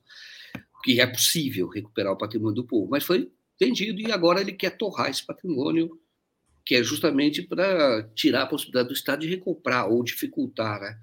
torrar está é, tá falando, inclusive, usar esse, esse dinheiro aí para subsídios, etc., nessa área pequena para poder se reeleger. Agora, o que o Estadão fala, sabe que é conceitualmente é correto. O liberal, e o Estadão teoricamente é liberal, de, pelo menos essa é a cartilha. Você tem que funcionar numa democracia, tem que ter lei, porque você tem previsibilidade e você tem a livre concorrência. Porque se você tiver uma ditadura, você, o projeto autoritário, o presidente decide o que vai fazer e o que não vai fazer.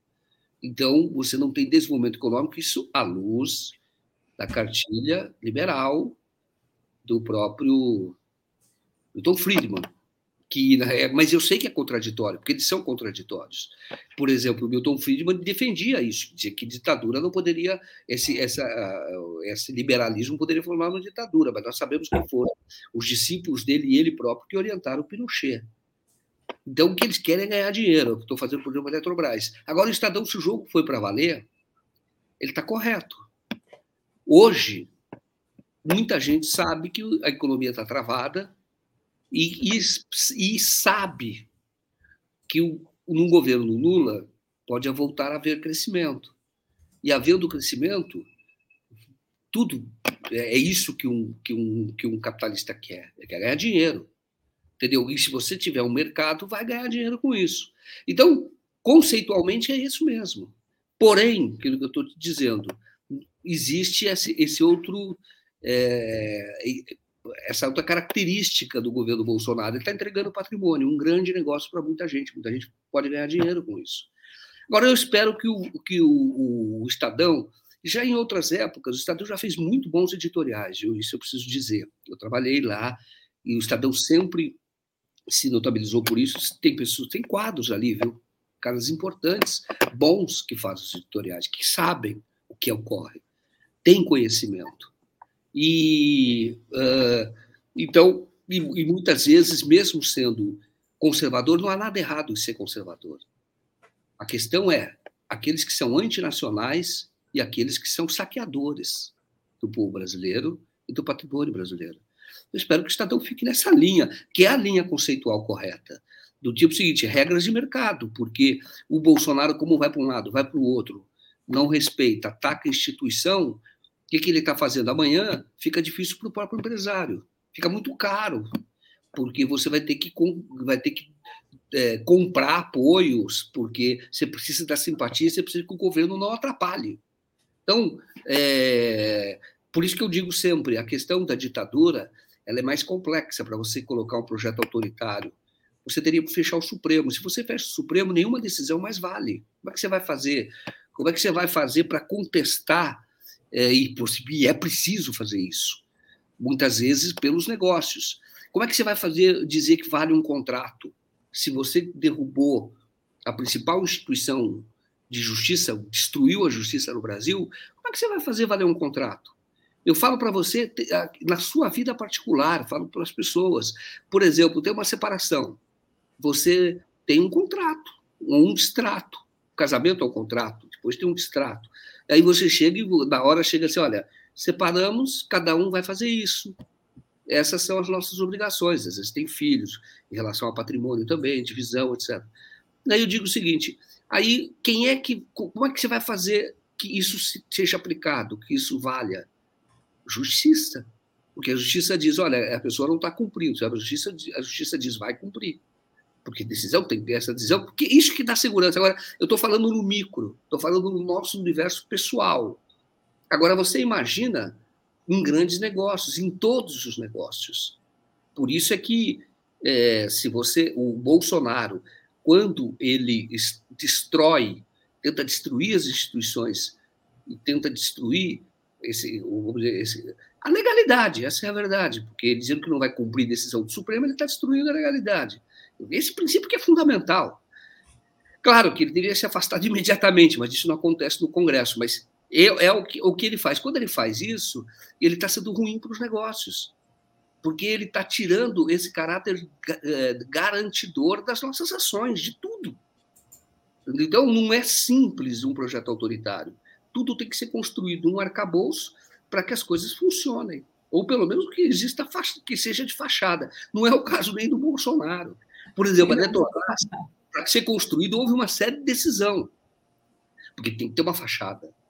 Nós sabemos que é um saque, porque esse é o projeto de, de, de, dessa elite de rapina que existe no Brasil, já descrita pelo Getúlio Vargas, mas tem que ter todo um rito, todo um arcabouço legal, porque aí você gera um contrato que não pode ser questionado. Agora, o Bolsonaro não respeita nada, porque o negócio do Bolsonaro é crime.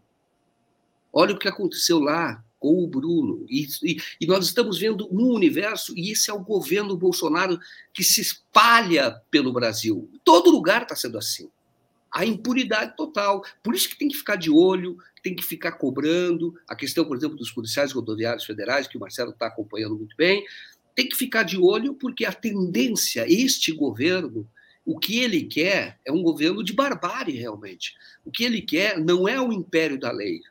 O que ele quer é o, o impor um, um governo de caráter miliciano. Eu posso tudo por isso que nós estamos vendo a impunidade do Flávio, nós vemos impunidade do, do Carlos, a impunidade do Eduardo. Nós sabemos que nós temos um presidente que enriqueceu na política, portanto, com corrupção, e nada acontece. E, e o que ele quer é isso, do tipo seguinte: vocês vão obedecer um projeto deles, mas eu posso tudo e os meus amigos podem tudo. Vamos desmatar, vamos vender madeira. Ele fala: Ó, oh, nós temos embaixo da Amazônia, ele falou isso agora. Nós temos uma tabela periódica, é isso que ele falou, que é a tabela dos elementos químicos. É. Elementos ele queria dizer que tem muitos minerais, né? Ele quis dizer isso, que ele quer dizer o seguinte, ó, vamos lá, que ali tem grana, né? vamos ganhar dinheiro com isso. É o que ele quer, isso não é um projeto de nação, é um, processo, um projeto de rapida. E como é que você faz isso violando Constituição, demarcação, etc? Com crime se associando ao crime, apoiando um crime e tirando o fiscal, tirando o poder que existe do Estado para impedir que o crime ocorra. E aí, não, isso não acaba. Vamos dizer, os índios não são só os índios que estão sendo vítimas, ou qualquer outro é, segmento da sociedade. O, o, outro lado disso é o crescimento do crime organizado. Porque quando você age à margem da lei, da Constituição, você começa a fortalecer grupos criminosos. É por isso que milícia cresceu no Rio de Janeiro. É por isso que a contravenção, que é máfia, a grande máfia do Rio de Janeiro, que veio do jogo do bicho, é por isso que cresceu. Porque você tolera, se beneficia e, mais do que isso, facilita com todo o poder que você tem. E hoje, este poder miliciano está no Supremo Tribunal Federal através, por exemplo, dos ministros lá, do Cássio. É o que aconteceu agora no caso dos deputados, mas não é só dos deputados, não. Viu? Qualquer caso que vá para lá, que se caiu na mão do Cássio, pode olhar bem que tem interesse do Bolsonaro e interesse miliciano. Tá? Tem casos lá que ocorreram agora que beneficiam, por exemplo, esse pessoal da máfia do Rio de Janeiro, do jogo do bicho, tem decisão do Cássio Nunes nesse sentido. Tá? tem uma disputa lá dentro e hoje tem gente de, de, do, lá na alta cúpula ou no, no, é, que disputa de grande poder atuando em favor dos interesses do Bolsonaro e da sua turma. Perfeito. O, a Margarida Maria Pereira mandou aqui um, um, comentário. Joaquim faz bem em usar elite de rapina, né? Muito interessante essa denominação da nossa elite. O José Francisco colaborou aqui conosco sem mandar mensagem e o Vinícius Curcio disse: simples, a política econômica do inominável é boa para o Estadão, mas o inominável e seus crimes é ruim. Eles querem um novo velho Temer, tipo, tipo Tebet. É isso aí. Joaquim, a gente já está aqui finalizando, já são oito horas praticamente, mas eu queria trazer um último assunto para você, rapidinho, que diz respeito aí à cidade que você mora, que é justamente a, a greve de ônibus, né? Motoristas e cobradores de ônibus de São Paulo entram em greve, paralisação prevista por 24 horas. Ocorreu após o Sim de Motoristas rejeitar proposta patronal de aumento de 12,47% a partir de outubro. Qual é as consequências dessa decisão para a cidade de São Paulo? a cidade para, está parado. Isso, isso, claro, gera grandes é, prejuízos, tanto para o microempresário, médio empresário, etc. Só que começa a ser, isso é uma cena que nós vamos ver mais, porque isso começa a ser algo corriqueiro, que é, é a consequência da própria inflação. E aí você começa a ter um problema porque você vai alimentando a inflação com outros aumentos. Isso nós vimos muito nos anos 80. Então, o que, que acontece? O poder de compra vai sendo corroído. E ali o, o, o, o, trabalhador legitimamente, corretamente, diz: Olha, eu quero poder comprar a mesma coisa que eu comprava com o meu salário.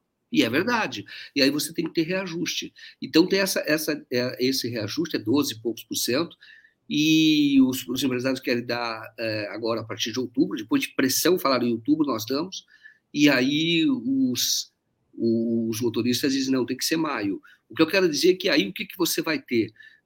Ter esse aumento, quem vai pagar a conta no final, mas eu tenho por isso que precisa ter uma, uma política responsável, você precisa arrumar a economia porque aí você vai ter repasse isso ao preço das passagens, vai dificultar mais ainda a vida do povo, muito mais.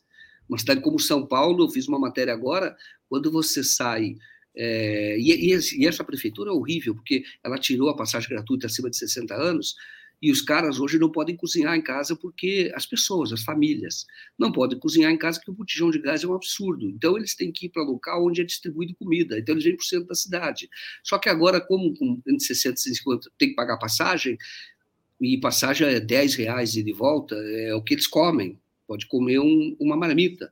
E aí, eles, é, mas todos estão se virando para poder vir e poder ter alimentação. O que eu quero dizer é o seguinte: preço de passagem, é, isso é um problema, porque numa cidade como São Paulo, que as coisas estão muito centralizadas, concentradas, quem vive aqui na periferia precisa se deslocar para onde tem grana, para onde tem emprego, para onde tem cultura, tem tudo. E aí o que, que vai, o que, que vai ocorrer? E isso, os trabalhadores estão certos de pedir a reposição do, do, da perda salarial. Mas o que vai ocorrer? Isso nós vamos ver com muita frequência, várias categorias brigando porque o salário vai virar nada, está virando tá muito pequena. O cara pagava 4, 5 reais num, litro de óleo de soja, hoje paga 12, sei lá quanto, mais de 10 reais. Tudo na vida. Aí o dinheiro dele é o mesmo. E aí ele fala: não, eu quero pelo menos ter o que eu tinha. E é o que os motoristas estão querendo. Mas esse é um quadro que está voltando para o Brasil e pode voltar. Já teve greve motorista outras vezes. Mas que eu estou dizendo é que hoje, neste momento, pelos números que estão sendo colocados, isso indica que nós podemos voltar numa, numa era que nós já vimos. E aí vai sendo mais difícil até o próprio controle da inflação que você tem que repor as perdas, mas aí no fundo isso acaba sendo repassado aos preços. Só estou dizendo isso que o buraco é muito mais embaixo o que nós estamos vendo hoje nessa questão dos motoristas é sintoma. Mais uma vez, pode botar na conta do Paulo Guedes, tá bom? Muito bom, Joaquim. Olha, a Júnia Lage lembrou aqui que faltam 201 dias para Lula subir a rampa. Nossa, o 201 demorado esse. Obrigada, Joaquim. Bom dia para você. Você volta no boa noite, né? Boa noite. Até bom dia, bom dia. Até mais. Bom dia, Joaquim. Obrigada. Trazendo aqui. Comentário de Tereza Cruvinel. Bom dia, Tereza. Tudo bem? Bom dia, Daphne. Bom dia a todos e todas da comunidade 247. Legal. A gente está contando aqui junto com a Júnia os dias, né? Que é, falta para a gente se livrar do, desse desgoverno que é o, o governo do Bolsonaro. E aí, é, Tereza, vou voltar com você aqui um assunto importante, né? Ontem estávamos nós aqui falando do desaparecimento do indigenista Bruno Pereira e do jornalista Dom Phillips, e veio aquela notícia que tinham achado dois corpos, aí eu fui verificar e eu vi que o André Trigueiro tinha tinha tweetado e que o The Mirror tinha dado, The Guardian tinha dado, né? E, e demorou. E ficou ontem essa discussão, né? Se tinham encontrado os corpos ou não tinham encontrado os corpos, que foi desmentido pela própria polícia, depois pelos próprios índios, né? É, e o Bolsonaro falou também, né? Aí o Bolsonaro abriu a boca para dizer que foram encontrados vísceras, né? Bom, tudo isso aponta, obviamente, que eles. É claro que eles. É muito difícil que eles ainda sejam achados com vida, mas tem uma manipulação aí, claro, de informação. A gente não. Né, a gente não sabe se estão escondendo é, informação ou se estão manipulando a informação. E hoje a gente tem essa notícia da, de uma CPI no Senado sobre violência na Amazônia, né? Também tem notícia que os servidores da FUNAI estão fazendo greve em protesto.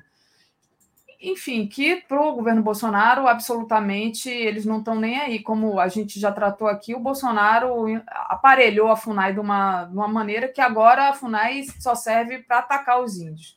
Né? Não aqueles funcionários que são concursados, mas quem ele botou lá no comando. Mas aí eu queria saber a sua opinião sobre toda essa embrólio. confusão, embrólio. Pois então, nós terminamos o Bom Dia ontem com essas informações, né? Tudo dando a entender que havia haviam sido encontrados dois corpos. Né? O André Trigueiro é, ou recebeu um telefonema, ele declarou, né? recebeu um telefonema da mulher do, é, do, do, Dom Phillips, né? Do Dom Phillips, Alessandra. É, é, da Alessandra, dizendo que tinha recebido essa notícia do governo, ou da Polícia Federal, ou seja, de alguém do governo, e logo em seguida começaram os desmentidos. Também teve uma informação de que lá nos Estados Unidos, ah, não, lá em Londres, na, no Reino Unido, o fonte da embaixada brasileira, algum diplomata da brasileira, o embaixador ou algum outro diplomata, ligou para a família de Dom Phillips também dando a mesma informação, né? Por isso que é, de, é, o, o Guardian e outros jornais deram, com base nesse vazamento via Londres, já não na entrevista, na, na, na, na apuração do, do André Trigueiro, né? De modo que ontem ficou bem esquisito. O governo é, batendo cabeça aí, porque essa informação não saiu do nada, né? Ela parece ter saído realmente dentro de governo ou houve um grande mal-entendido intra-governo, né? alguém entendeu passar essa informação para frente, não era verdadeira, ou estão escondendo alguma coisa. Mas, olha, é, é, assim, o governo, é claro, está retardando, é claro que assim, as, houve atraso das operações no início das buscas, e quanto mais demorar, o governo mais, digamos, espera atenuar o impacto, que vai ser grande de qualquer forma, né? Mas está ficando claro, começa a aparecer, sabe, Daphne, que isso foi um crime muito macabro, que podem ter dado fim aos corpos deles e eles nem seriam encontrados, sabe? É, eu li uma matéria é, ontem é, deixa eu até eu ver, de um. De um. Olha, eu li do, no Bahia Notícias que, olha, estômago é encontrado em rio no Amazonas. Polícia investiga se órgão é de desaparecidos, né? É... Essa notícia está dada também pelo Metrópolis. É, isso teria sido encontrado no sábado, né? É, mas tudo isso supõe, é, aponta para alguma coisa muito macabra, sabe? Muito terrível. de terem, sabe? É, porque quando tentam jogar, assim, é, ocultar corpos na água, né? Eles podem, eles costumam tirar as vísceras para que o corpo não boie, né? É, e colocam pedras dentro do corpo, coisas horríveis. Acho que nós ainda vamos descobrir coisas horríveis sobre esse crime. Ô, ô, Tereza, a, a, Denise Assis, que estuda muito essa questão lá do, do da, da, ditadura militar, né? É. Ela, ela escreveu um, é, no 247 e ela diz assim: olha, provável assassinato de desaparecidos na Amazônia teve método usado pelos militares na guerrilha do Araguaia. Abriam os, o ventre dos mortos, retiravam as vísceras e jogavam no rio colocavam peso nos corpos e ensacavam e jogavam na água. Então, assim, já é, segundo a Denise, alguma coisa que os militares faziam na época da, do Araguaia, lá da guerrilha. Então, é realmente macabro, né? Nossa. É. Por isso, o, o negócio de ter encontrado vísceras, como disse o Bolsonaro, ele estava se referindo a essa peça humana aí, que parece ter sido um estômago, né? é uma coisa difícil até de falar, mas é, é bem provável que isso tenha acontecido, porque até agora nada de corpos, né? nem corpos boiando, né? corpos inteiros boiam, né? isso não aconteceu. Né? Se tivessem sido jogados na floresta, enterrados, é, ali já tinham achado os indígenas conhecem muito a floresta e eles estão ajudando, né? É, não vou nem falar aí de Polícia Federal. Olha, os próprios indígenas conhecem aquilo palmo a palmo. Então, esses corpos não estão na floresta, né? E você sabe, o rio é cheio de animais, de, de, de peixes, predadores e tal. Muito difícil. É, sei que é o seguinte, olha, eles estão desaparecidos desde o dia 5, hoje é dia 14, nove dias, né? Nada. Agora, a repercussão disso vai ser terrível, né? Se nem, nem os corpos tiverem para entregar para as famílias, olha, é preciso que o governo tenha energia. A gente viu, a gente não viu nenhuma declaração é, do Bolsonaro, a não ser essas bobagens, ah, abusaram, entraram numa aventura, é, agora fizeram alguma maldade com eles. É alguma maldade, né? Cometeram um crime hediondo, bárbaro. É, mas você não viu nenhuma declaração do Bolsonaro dizendo: olha, o governo brasileiro, o Estado brasileiro, se compromete com apurar esse crime, punir os responsáveis e reforçar a fiscalização e a presença do Estado na Amazônia, né, para que isso nunca mais aconteça, etc, etc. A gente não viu uma palavra enérgica do Bolsonaro né, nesse sentido, que qualquer governante faria. Né? Vimos aí agora o presidente do Senado, o senador Rodrigo Pacheco, dizer que há um Estado paralelo na Amazônia, né? que é a força do crime organizado. Né?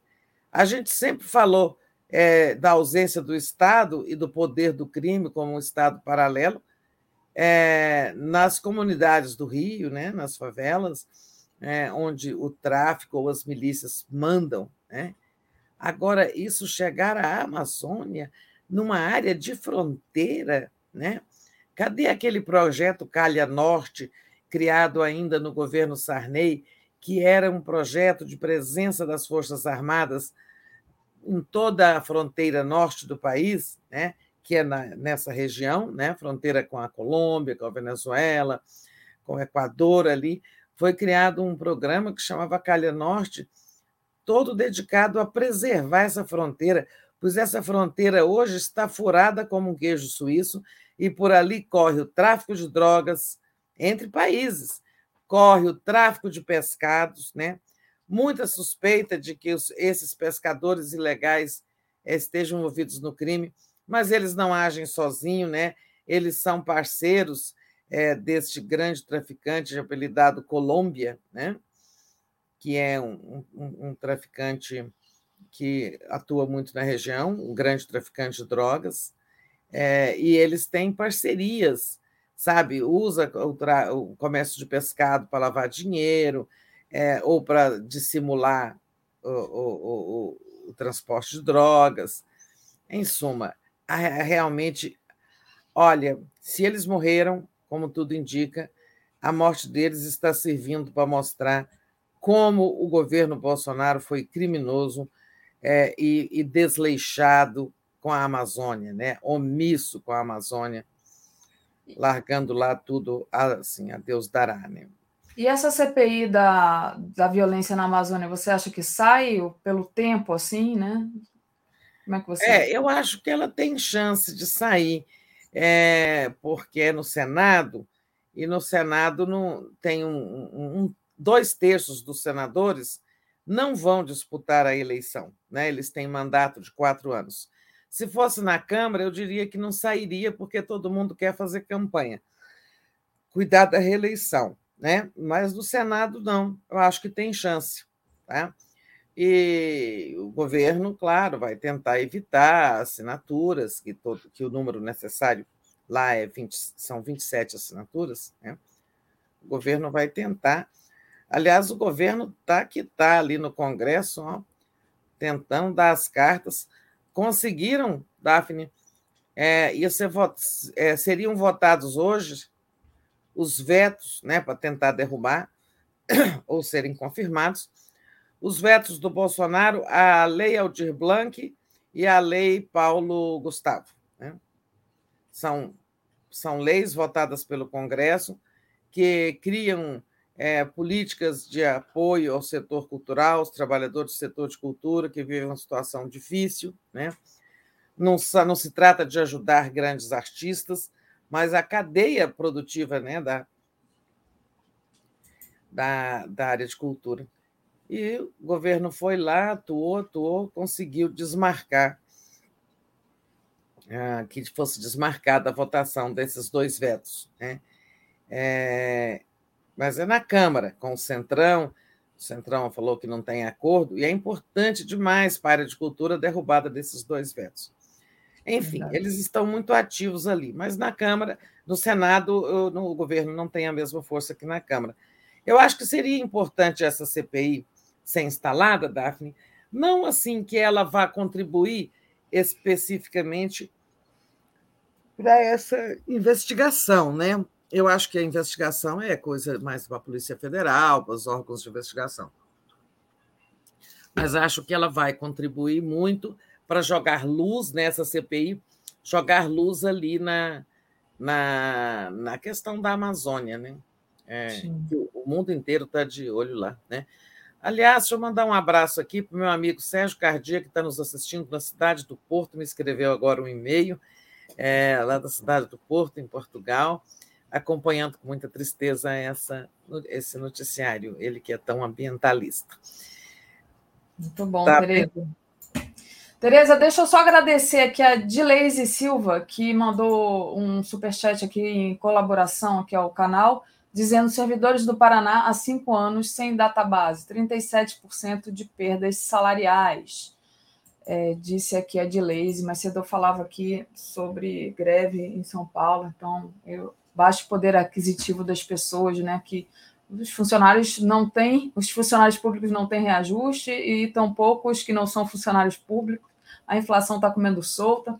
E aí, Tereza, essa questão da CPI da Amazônia, né? De qualquer forma, voltando aqui, só foi um parêntese para ler o superchat. É, eu fiz um, você daqui. fez outro, vamos continuar.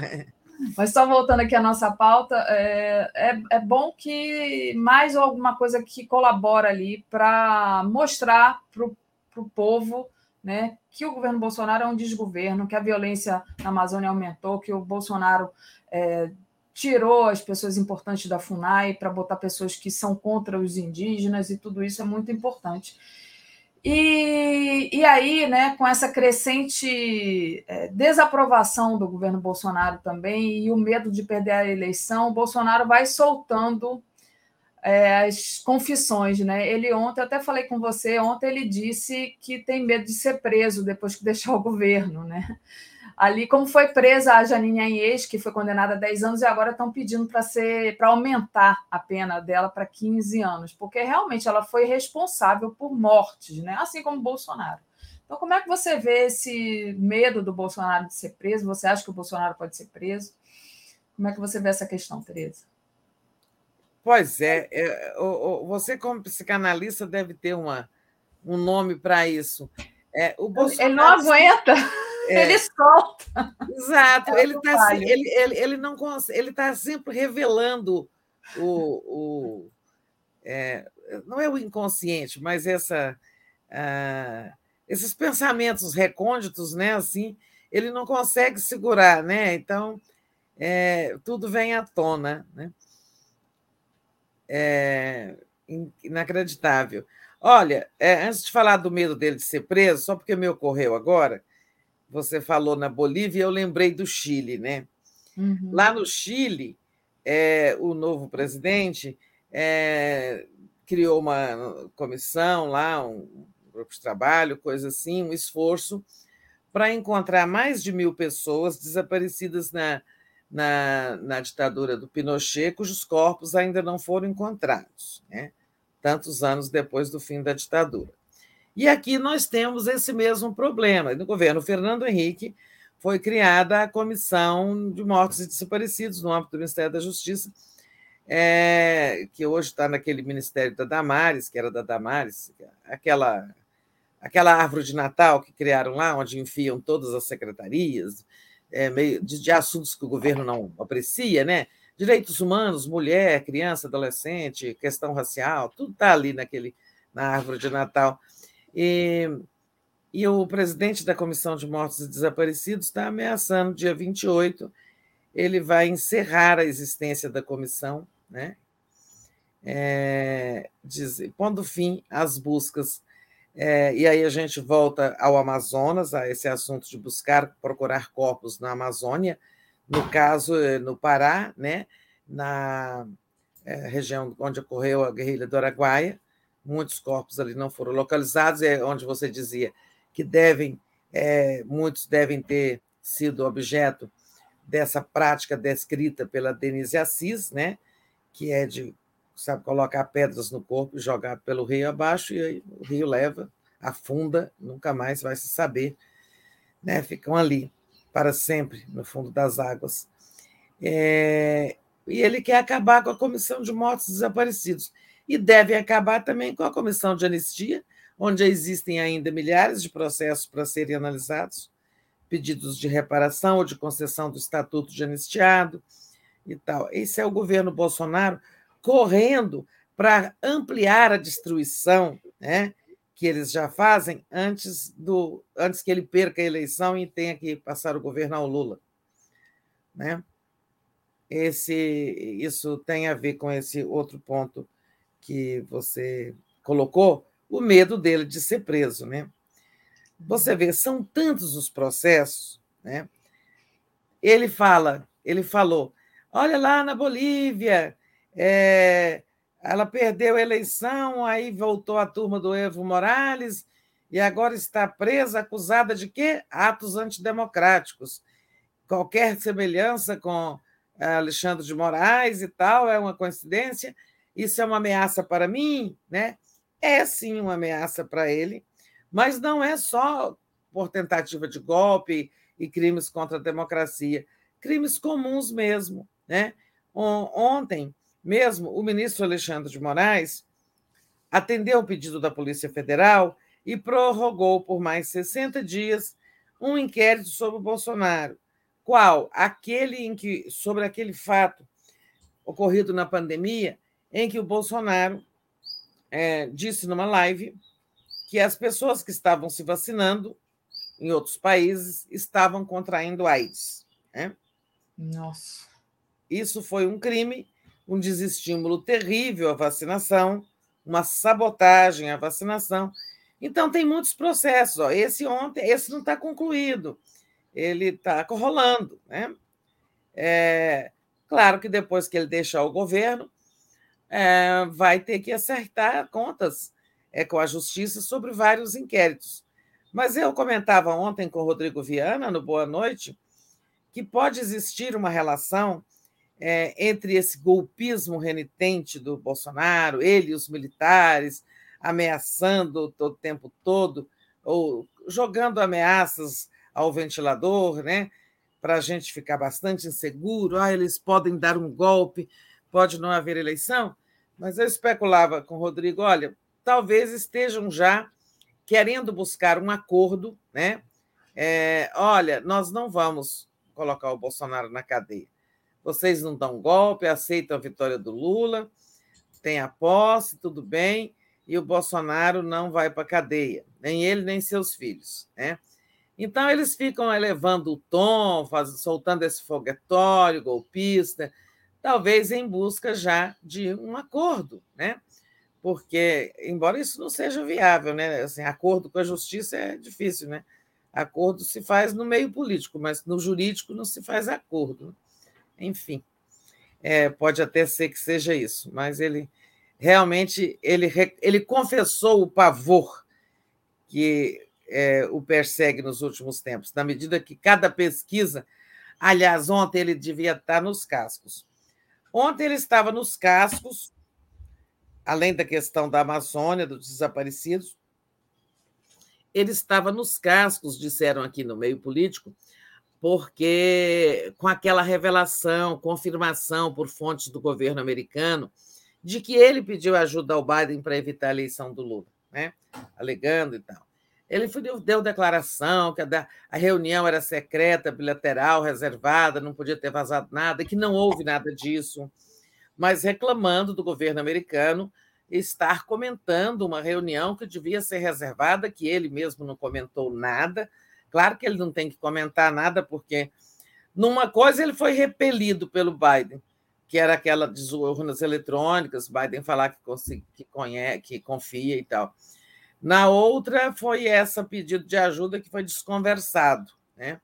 Ainda teve as reprimendas sobre a questão ambiental, né? É, não de público, porque o Biden honrou o compromisso de não dar um esculacho público no Bolsonaro, mas na reunião privada certamente que houve é, houve manifestação de desagrado dos Estados Unidos da atual presidência com essa coisa, né? É, com essa conduta brasileira, essa política antiambiental, anti-indígena, que é, está na, na, na digamos, na, no pano de fundo deste crime hediondo que nós estamos comentando o tempo todo. Isso não me sai na cabeça, eu penso o tempo todo nesse assunto lá da Amazônia, né? Acho que todo mundo está um pouco impactado assim, né? E quando começou agora a surgir essa essa possibilidade de a coisa ter sido muito macabra, sabe? Fiquei muito impressionada. É, eu, ontem eu dei uma desanimada também, é, Tereza, em relação a isso, porque a gente fica vendo coisas tão terríveis que acontecem no Brasil e foi o que o Marcelo disse outro dia aqui para a gente, né? Um dia é chacina no, no, Rio de Janeiro, no dia seguinte a morte do Genivaldo, aí, sei lá, quatro, cinco dias depois do desaparecimento, do Dom. Sem falar nas chuvas, gente morrendo em Sem Recife. Sem falar nas chuvas, aqui no Nordeste, né? Aqui onde eu estou, exatamente, é muito. É, já morreu Mas gente. não vamos. Não vamos desanimar, né? Só para dizer é. que eu concordo. O frio gente... batendo em São Paulo e matando gente, vai morrer mais gente agora com essa onda de essa nova frente fria, você vai ver né, sem falar na fome, né? Mas vamos em frente. Voltando aqui ao comentário ah, o Bolsonaro da estava nos cascos ontem, primeiro por causa dessa da coisa americana, do vazamento lá, sabe? E segundo, mais uma pesquisa mostrando que ele pode perder. E também vindo dos Estados Unidos as notícias de que avançam os trabalhos da comissão do Congresso americano sobre é, a invasão do Capitólio que é o sonho de reprodução do Bolsonaro aqui, a invasão do TSE ou do Supremo, né? Mas lá é, a coisa está ficando ruim para o Trump, porque a comissão avança na, no sentido de concluir que ele foi responsável por um golpe de Estado. E, como tal, né, deverá ter consequência ali no, no ordenamento norte-americano. É verdade. Tereza, é, Deixa eu agradecer aqui ao Carlos Alberto Veloso Lopes, só um minutinho. Já pedi para o pessoal deixar o like e compartilhar essa live, muito importante. aqui o apoio de vocês. O Carlos Alberto Veloso Lopes, o que transparece é que o Exército não está preocupado com a soberania da Amazônia, mas com os brasileiros que vão eleger Lula e que se dane o resto. A gente vai falar justamente sobre a questão dos militares estarem mais preocupados com a eleição e urnas do que com a soberania da Amazônia, Carlos Alberto, daqui a pouquinho. Mas obrigado aqui pelo superchat. Euclides diz: nosso é, novo governo Lula precisará dar jogos e brinquedos para os militares, disse uhum. o Euclides. E aí já trago aqui para você comentar, Tereza, a notícia do Faquin que rebateu o Bolsonaro. Né? No domingo, o, o Bolsonaro acusou o TSE de não ter acolhido a proposta dos militares de apuração simultânea e paralela. Né? Então, o Faquin rebateu. E, então, queria saber como é que você está vendo essa questão é, dessa briga aí. Os militares, em vez de estarem preocupados lá com a Amazônia, estão realmente preocupados com as eleições. Claro, estão fazendo parte do partido da Boquinha, é, como você falou. É. Exatamente. Estão, a preocupação deles é inteiramente eleitoral. Olha, o Faquim, o ministro Faquim, presidente da TSE, já havia respondido àquele, é, àquela declaração do ministro da Defesa de que não foram tratadas, as Forças Armadas não foram tratadas com consideração pelo TSE, né? E, e o Faquim respondeu que sim, que das dez é, questões, das 15 sugestões dos militares, 10 foram acolhidas, quatro estão em estudo e uma não pode ser acolhida, que é a revelação do nome dos eleitores que não compareceram à, à sessão de votação, né, porque isso viola a lei de proteção de dados. Né? É, e ontem o Bolsonaro voltou ao assunto. A, então, o Faquin fez lá, que tem enorme consideração pelas Forças Armadas e por todas as instituições democráticas do Brasil, tal e tal. Aí o Bolsonaro voltou no domingo a dizer que as Forças Armadas, que o TSE ignorou as contribuições das Forças Armadas, inclusive a mais importante, que era a possibilidade de uma apuração paralela. Né? E ontem o, o, o ministro Faquim rebateu diretamente o Bolsonaro, sem citar o nome dele, dizendo que no domingo uma alta autoridade é, reclamou da não possibilidade de apuração paralela, mas que isso já é possível e que a, quem faz essa reclamação ou tem é, ou está com motivações políticas ou, ou ignora ou, ou desinformado. Né? Em resumo, foi isso que ele disse. E, e, que isso já é bastante possível, porque o tribunal, não, não só nessa eleição, já em outras, o tribunal solta os boletins de urna e quem quiser vai computando. Né? Então, o Exército e o Ministério da Defesa que se prepare, então, para montar um esquema de totalização, porque bastará, como disse o ministro Faquim, basta ter acesso à internet, que você pegará o boletim de urna ali e começa a fazer sua totalização paralela de votos. Aliás, alguns meios de comunicação sempre fizeram isso numa tentativa de, sabe, acelerar o, o, o, a apuração para ter a notícia mais cedo de quem se elegeu, quem não se elegeu, em suma.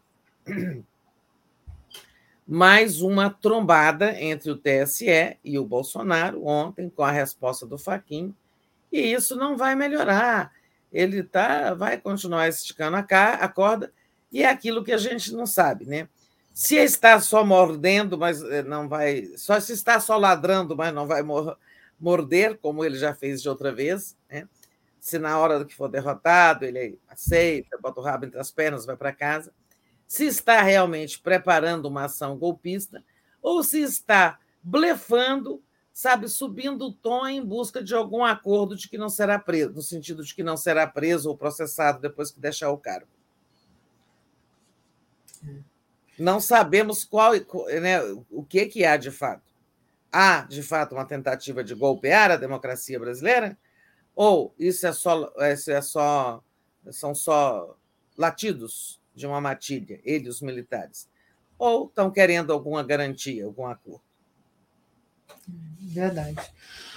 Tereza, deixa eu é, agradecer a Anne Walsh, que lembrou muito bem aqui que, enquanto isso, a Eletrobras e a Petrobras se vão. Né? Aliás, é, hoje, na notícia de hoje do UOL, que pertence à Folha de São Paulo, dizendo que a privatização da Eletrobras não vai baratear a conta de energia. Hoje, eles botaram essa. É, essa... é que ilusão né, que a gente teria é. de, de que fosse baratear. Né? É. Tudo Tereza... que é privatizado, gente, alguém já viu alguma coisa privatizada melhorar? Pelo menos melhorar de preço? Né? Não é? Não vai abaixar o preço se justamente é, a cartilha que, que eles seguem é a do lucro, não pode é. baixar, não vai melhorar o preço. É, outra coisa né, que está realmente é, manchando ainda mais o governo, a popularidade do Bolsonaro, é essa questão do preço dos combustíveis. Né? Hoje, o, o Senado aprova o limite de 17%, hoje não, o Senado aprovou o limite de 17% para o ICMS dos combustíveis, né? energia e transporte. Então, já tentando ali digamos assim, fazer uma pedalada, né? Vai é. resolver o preço, claro, é, o, preço, o preço muito caro? Não vai, provavelmente não vai, porque não é isso que aumenta o preço, né, Tereza? Pois é, aconteceu isso lá ontem no Senado, aprovou, esse projeto já tinha passado na Câmara. Hoje o ICMS cobrado pelos estados varia, né, de 17 a 27%. Colocaram em 17 para isso, energia, transporte e combustíveis. É, e agora ele quer mais, né? Depois desse, ele primeiro eles queriam aprovar esse projeto, limitando em 17% a cobrança de CMS sobre esses três, é, sobre esses três produtos e atividades, né? Energia, transporte e combustíveis. Agora eles vão aprovar aquela outra proposta que é, pela qual o governo se compromete a, a compensar, a reembolsar os estados que zerarem o ICMS sobre o diesel, é, é sobre o diesel e o gás de cozinha, né? Mas acho que incluíram também gasolina e etanol nessa proposta, né? E que essa os governadores não querem de jeito nenhum, porque, sabe, não tem nem não tem nem garantia de que o governo vá, da forma como está proposta, o governo não, tem, não dá nem garantia de reembolso, nem quando será o reembolso. Os governadores estão aí, né, tentando fechar um acordo, pelo menos, digamos assim, um, um gatilho de que sempre que a isenção chegasse a tanto, tantos milhões, bilhões, o governo reembolsasse até apresentou proposta ao Supremo e tal. Mas, enfim, nós sabemos que não vai, isso vai mexer, não vai nem fazer cócegas na, no preço na bomba, porque o que determina a, a alta dos combustíveis é a política de preços da Petrobras e não os impostos incidentes sobre o, o custo de combustíveis. Né? O, o, os, os impostos incidem, tem lá uma contribuição, mas quando zerar o ICMS, sabe, vai mexer 50 centavos na bomba. Isso não vai fazer mais diferença num país onde, na percepção do consumidor, porque ele já está pagando 8, sabe? De 8 para 7,50 não faz muita diferença para ele mais. Né? Então, acho que isso também não, não dará efeito eleitoral para o Bolsonaro. Hum. Recuperar apoio com alguns centavos na bomba, sabe? Hum, Mas, enfim, é o que está rolando lá, né? É, aprovar esse projeto para uh, esse de ontem, né, limitando o ICMS a, a 17, para agora tentarem é, aprovar a emenda que garante a, a, a, o reembolso aos estados que zeraram o ICMS. Agora, o, isso é uma federação. Os estados têm autonomia em, em muitas questões em relação ao governo federal. Né? E numa federação, o governo central não pode impor uma medida como essa. Então, serão os estados que aderirem voluntariamente. Eu acho que, mesmo que seja desgastante, porque o Bolsonaro aí vai falar: olha, aí na, sabe, no estado tal, a gasolina não baixa porque o governador daí se recusou a, a zerar o SMS. o Bolsonaro vai explorar. Mas eu acho que isso não, sabe, já não, não pesará tanto, é, não pesará a favor dele, né? porque o desgaste já foi muito grande. Verdade, Tereza. É, o Carlos Alberto Veloso Lopes é, deu uma contribuição aqui para a gente. Diz: a anistia depois da ditadura foi para crimes cometidos por viés ideológico, mesmo que bárbaros. No caso atual, seria para blindar, blindar a roubalheira da improbidade no trato do erário público, pergunta o Carlos Alberto. E o Gilberto Cruvinel, nosso primo mais dileto, que diz: Tereza e Daphne, eles sabem que vão perder as eleições o que fazem agora é explodir as contas públicas para sabotar o governo Lula. É, pode ser, né? Isso Eduardo mesmo. Estou dizendo que eles vão entregar uma herança maldita para o Lula, terra arrasada. Eles ligaram o dane-se, sabe? Isso. Vão deixar um rombo aí, não estão ligando para o futuro. É. Aliás, quem não viu ontem a entrevista do Guido Mantega ao, ao Leonardo Atushi, muito, muito importante entrevista, aconselho. O Eduardo Lisboa, como sempre ocorre em dias de greves em São Paulo, o Globo coloca seu staff de repórteres nos terminais de ônibus metrôs para demonizar os grevistas. Muito bem, Tereza. Ah, é... Eu queria que você colocasse, se você tiver jeito aí, a hum. primeira questão aí. Que a é... do Carlos Alberto, né? É, é essa do erário. Se era o, o diferente né, da anistia da ditadura para o que vem comentando agora o Bolsonaro que é corrupção. É, mas eu não entendi. A anistia depois da ditadura não foi nem depois, foi até no final, né? A ditadura ainda não tinha acabado, foi no governo Figueiredo. Figueiredo que sancionou a lei da anistia em 79. E a, a ditadura só vem acabar mesmo em 85 com a posse do Sarney. Tancredo, que não tomou posse, né? Então. A anistia depois da ditadura foi para crimes cometidos por viés ideológicos. Sim, eram crimes políticos que eles chamavam, né? Aqueles que é, se é, confrontaram o Estado, a ditadura e tal, e também aqueles que acabaram sendo perdoados, aqueles que prenderam, torturaram, fizeram, cometeram crimes no combate aos adversários do regime. Foi a anistia de mão dupla.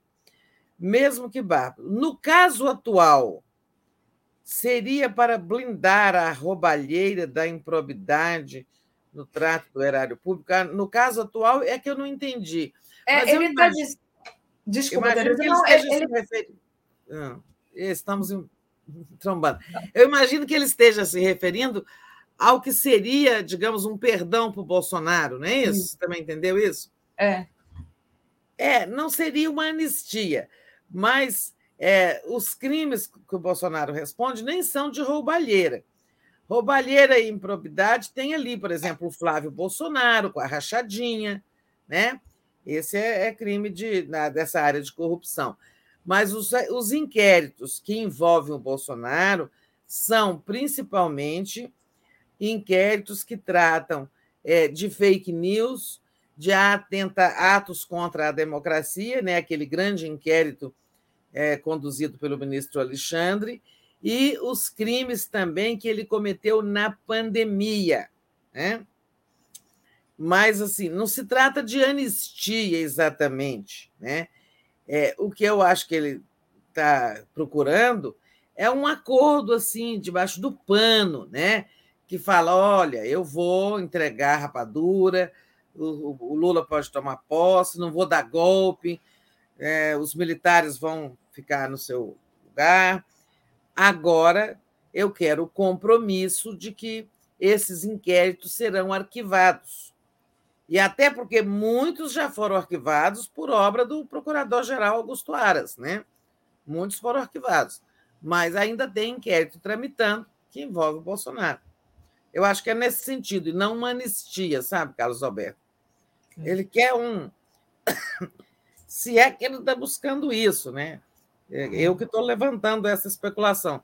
Olha, esse golpismo aí, esse discurso golpista, o tempo todo pode ser criando dificuldades em busca de facilidades, né?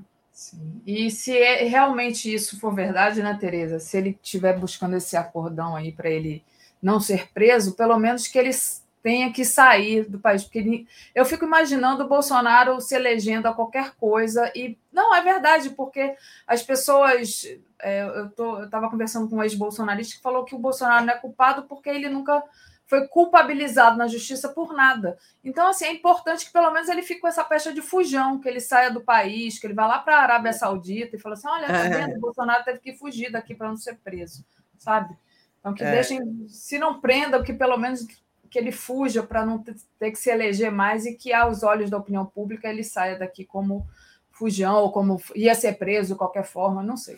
Mas, Tereza, trazendo aqui um outro assunto para comentar, vamos parar de falar do inominável, vamos falar da agenda do Lula, que é a é. coisa mais tranquila da gente falar, né? O Lula vai para Uberlândia, é, depois ele vai para Natal na quinta, na sexta ele está aqui em Maceió e no sábado ele vai estar tá em Aracaju, né? Então vai ser. Ah, repete aí para mim. Que Natal é dia 16, quinta-feira, né? É. Sexta é aqui em Maceió. Então, hum. eu vou estar. Tá sábado? Vou estar tá com pertinho do Lula. No sábado, o Aracaju. Ele vai para Aracaju, Isso. que é aqui pertinho também. Então, é o Lula pé na estrada, a Covid passou, então ele vai. É, esse encontro, essa parada em Uberlândia é importante. É a região é uma região muito rica de Minas. Até já morei nessa cidade, pouco tempo, mas já morei. Cidade muito rica, onde o agronegócio é muito forte. E ele então vai ter lá uma. É, vai ter encontro com empresários, sabe? Especial, inclusive empresários do agro, mas também outros. Mas é, é uma região muito industrial, muito rica. É, digamos assim, são, é uma das primeiras das primeiras incursões do Lula nessa conversa com o é, mundo empresarial. Né? No que ele faz bem, em algum momento ele vai ter que conversar, especialmente com esse agronegócio é, que é muito bolsonarista. Mas ele segue para Natal aí com a outra agenda, a agenda de compromisso popular. Né? E o assunto principal nessa reunião com os governadores em Natal tendo como anfitriã a, deputada, a governadora Fátima Bezerra, é a fome e a questão social. Né? O Lula ainda não comentou esse dado né, do inventário de segurança alimentar, de que 33,1 é, milhões de brasileiros estão passando fome. Ele, que quando se elegeu em 2002, dizia: Eu tenho um sonho, que cada brasileiro possa fazer três refeições por dia, que todo brasileiro possa comer três vezes por dia. Né? Hoje tem uma estatística de que de cinco crianças brasileiras, só quatro fazem três refeições por dia. Né? Isso é terrível. Então, o Lula, lá nessa reunião com os governadores, vai tratar muito de como combater a tragédia social que volta a se abater sobre o Brasil, como encaminhar a questão da segurança alimentar, é, também questões do Nordeste e tal, mas ele fará depois um. Tem um. Tem uma. Ele vai também inaugurar, vai visitar uma cooperativa de, relacionada com a agricultura familiar e participa de um ato onde ele deve fazer um discurso muito forte contra a fome. Né? Olha, eu acho que a fome hoje é algo mais grave do que era em 2002. Tá? Eu não sei números assim, estatísticas, né? mas eu acho que hoje a, a questão está mais grave, mais acentuada. O Lula vai fazer um discurso forte lá. É, eu acho que aí é realmente volta à sua base social, Nordeste, o povo pobre sofrido, a agenda social, né? Aquilo que é a essência né, da figura do Lula, o compromisso com os desvalidos, com os mais humildes e tal.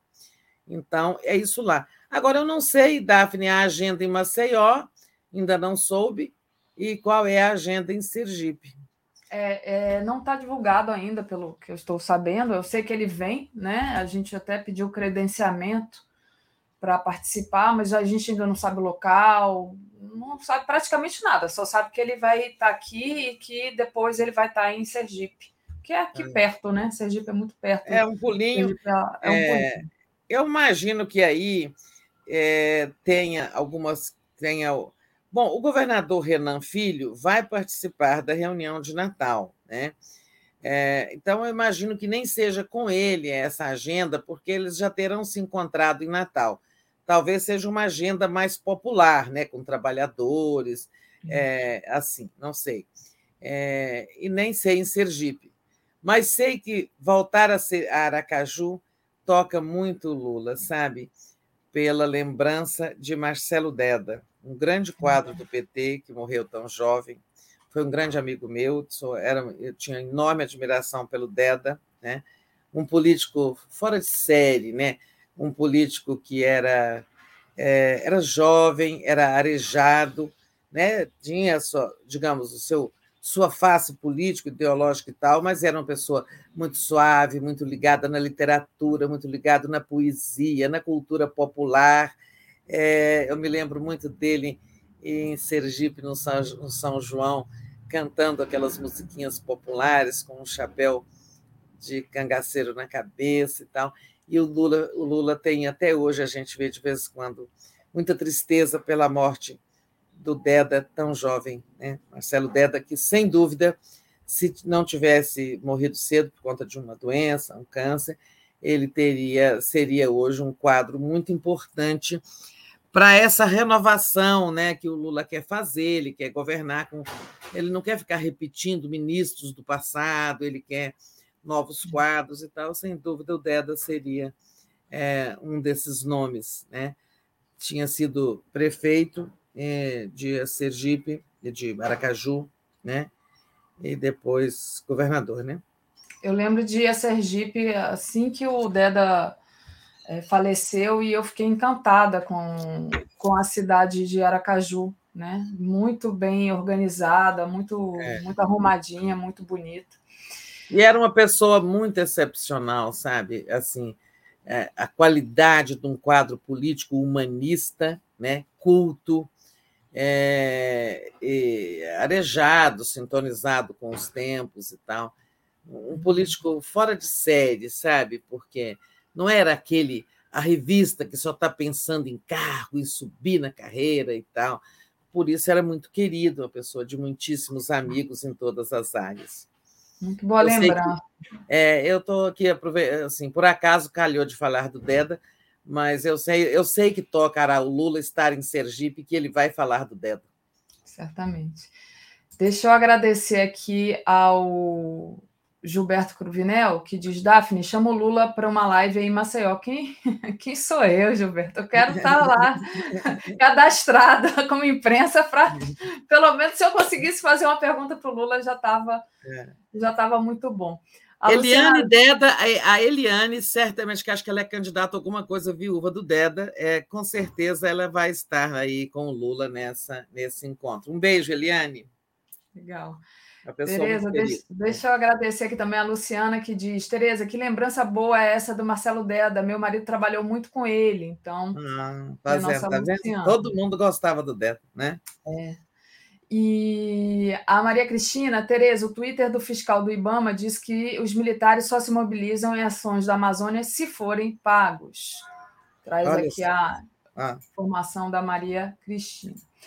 Tereza, trazendo aqui mais uma, um assunto para a gente tratar. O Eduardo Leite, né, aquele tucano que jurou não disputar a reeleição, volta atrás e vai disputar novo mandato no Rio Grande do Sul.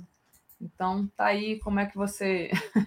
o pessoal esquece que fala, né? Gente, mas como está desmilinguindo essa terra do meio, né? Que está entre a extrema-direita e, e a esquerda, né? Eu chamo de terra do meio, porque tem ali inclui o Ciro. Eu vi uma entrevista do Ciro ontem para Renata Lopretti, é, como ele está assim, senhor de si, não parece que tem 5, 6 pesquisas, 6% nas pesquisas. Mas é, foi uma boa entrevista, apresentou suas ideias e tal, mas sempre dando cutucada no Lula, sempre dando cutucada no Lula. Isso não ajuda ele. Bom, é, aí, o, de, o João Dória é, anunciou ontem que está voltando à iniciativa privada e deixando a vida pública. Ou seja, é recolher os flaps mesmo, não vai mexer é, mais com política. Né? Então, Foi-se um tucano. Né? Um tucano que fez muito mal ao PSDB. Né? O, o Dória fez muito mal ali, uh, contribuiu muito para a situação é, decadente em que está o PSDB. E o Eduardo Leite, esse aí que deixou o governo porque queria, porque queria a todo custo ser candidato a presidente da República. Tinha jurado que não ia ser candidato à reeleição. Aí saiu do governo, não conseguiu se viabilizar como candidato da terceira via. O MDB acabou impondo o nome de Simone Tebet, apoiada pelo PSDB, que deve apresentar como vice o Tasso Gereissati, o senador Tasso Gereissati. E agora o Eduardo Leite voltou a ser candidato a governador do Rio Grande do Sul, né? E com uma desculpa amarela, dizendo: não, mas eu deixei o cargo, agora é diferente. É, assim, é diferente disputar no cargo, como está fazendo o Bolsonaro e outros governadores, dá uma enorme vantagem, né? mas não deixa de ser reeleição. Ele está disputando, na verdade, a reeleição. Saiu porque quis. Tenho certeza de que, se entrar, se for a justiça, ela vai considerar que isso é uma, uma reeleição. Tanto que, imagino eu, se ele for eleito e governar o Rio Grande do Sul mais quatro anos, ele não poderá mais concorrer, porque já terá sido reeleito uma vez. Né? Considero assim. Mas é, não, não deixa de estar é, desdizendo uma promessa, descumprindo uma promessa de não disputar o segundo mandato, né? e dizendo que nunca disse isso. Exatamente. Tereza, o Caos pergunta se você acha que o Lula corre perigo em Minas Gerais. Ah, não sei dizer essas coisas, sabe? Isso é tão difícil. É... Minas não é. Bom, a facada do Bolsonaro aconteceu de juiz de fora, já ia, já ia eu dizer que Minas não é um lugar onde acontecem crimes políticos. Mas é, isso é muito difícil de, sair, de saber, né? O que eu, eu sei é que o Lula, em qualquer lugar, seja em Minas, São Paulo ou no Nordeste, em qualquer lugar, ele precisa estar mais blindado, né? porque o ódio está solto, é, ele está franco favorito para ser eleito, né, existem os interesses contrariados. Com isso, é claro, existe é, é uma extrema-direita que atua de forma fora da legalidade, sempre com violência. Então, é, o que eu sei é que em qualquer lugar ele precisa estar bem protegido. Ótima resposta, exatamente, Tereza. A Vermelho Pimenta diz: É, Tereza, tenho ajudado familiares com fome, né? A Ana Luísa Desidério. É, eu obrigada, acho que isso aí nós todos temos que fazer. Eu também faço minhas pequenas ações, sabe? São pequenas ações, mas cada um tem que fazer o possível, enquanto o governo não vem com uma política pública, né? Mas está muito triste. Aqui em Brasília não precisa ir longe, não, tá? Exatamente, muito triste mesmo a situação. Tem, tem um, um, núcleo aqui, bem, não muito longe da quadra em que eu moro, sabe, um cerrado, onde tem dez, assim, dezenas de famílias na lona. A Ali Oliveira diz que em Minas foi autogolpe, falando da facada. É, é, também teve em Minas a juiz de fora, mas nós não sabemos o que foi aquela facada, né? Então. A gente não pode, a gente só acha, né? Não pode, é. ainda não pode provar. Ana Luísa Desidério, obrigada, diz: parabéns, pessoas especiais do 247, vocês são essenciais. Obrigada, Ana Luísa. Vocês também aqui do público são essenciais para ajudar a gente aqui a manter a nossa imprensa progressista. O Gilberto Cruvinel diz: o plano da Globo News é tirar o genocida e aí a Simone Tebet vai subir como um foguete. Só falta combinar com os russos, disse o Gilberto Cruvinel. Tereza, a gente tem três minutinhos para tratar, se você quiser, sobre a notícia do deputado federal Léo Brito, do PT do Acre, que apresentou um um requerimento de convocação do ministro das Relações Exteriores, Carlos Alberto França, para esclarecer a notícia que o Jair Bolsonaro pediu ajuda dos Estados Unidos, né, para atuar contra a eleição provável do ex-presidente Lula, né? Então aquela é, coisa. Pois é, eu ia falar disso lá atrás quando nós falamos que o Bolsonaro estava muito irritado com esse vazamento, né, dessa uhum. notícia por fontes do governo americano e ia puxar esse assunto lá, esqueci, mas a gente fala agora. Então, Léo Brito, o Léo de Brito apresentou esse requerimento, vai ser votado ainda, né, para que o chanceler, mais França, vá lá na Comissão de Relações Exteriores. Não sei se o governo vai ter força para impedir o requerimento, mas você vê que o assunto está crescendo, porque é algo muito grave. Isso é grave. Ter pedido ajuda de um país estrangeiro para uma interferência no processo eleitoral. Né? É, em suma, eu não sei se isso vai prosperar, porque o, o Centrão vive bloqueando né, coisas dessa natureza. Vamos ver o que, que acontece. Mas seria oportuno, porque o chanceler Márcio França certamente estava na reunião, na conversa com Biden, né? Eu acho que assim como Anthony Blinken, o, o departamento lá de Estado, secretário de Estado, e o chanceler brasileiro deviam ter estado nessa conversa. Não pode ter sido só a dois, né? É, não sei. De qualquer forma, é importante. Só mostra que esse assunto não morreu porque ele é importante. E é isso. Pois é, até as pessoas estavam dizendo aí, da, é, o 247, nós nas casas das pessoas, a gente fica muito feliz, né? Eu estava lá no Lago Norte, na minha casa, na casa da minha ex-vizinha, precisei bater na casa dela para pedir um carregador emprestado. Um copo de ah, açúcar. É, aí veio com o celular, olha só o que, que eu estou fazendo, assistindo 247, todo ah. dia. Ivone, um beijo para você, Ivone, lá no Lago Norte. É, é, o, assim, não sei, eu acho que o 247 está vivendo uma grande expansão, porque eu agora só vivo tropeçando em pessoas que estão assistindo 247, que acham a gente ótimo e que nós somos fundamentais e tal. A gente fica muito feliz né, de estar é, conectada, é, de ter tantas pessoas conectadas conosco nesse momento importante da gente né, refletir sobre o Brasil, sobre o que, o que vai rolando por aí. Muito bom, Tereza, exatamente. Também fico muito feliz.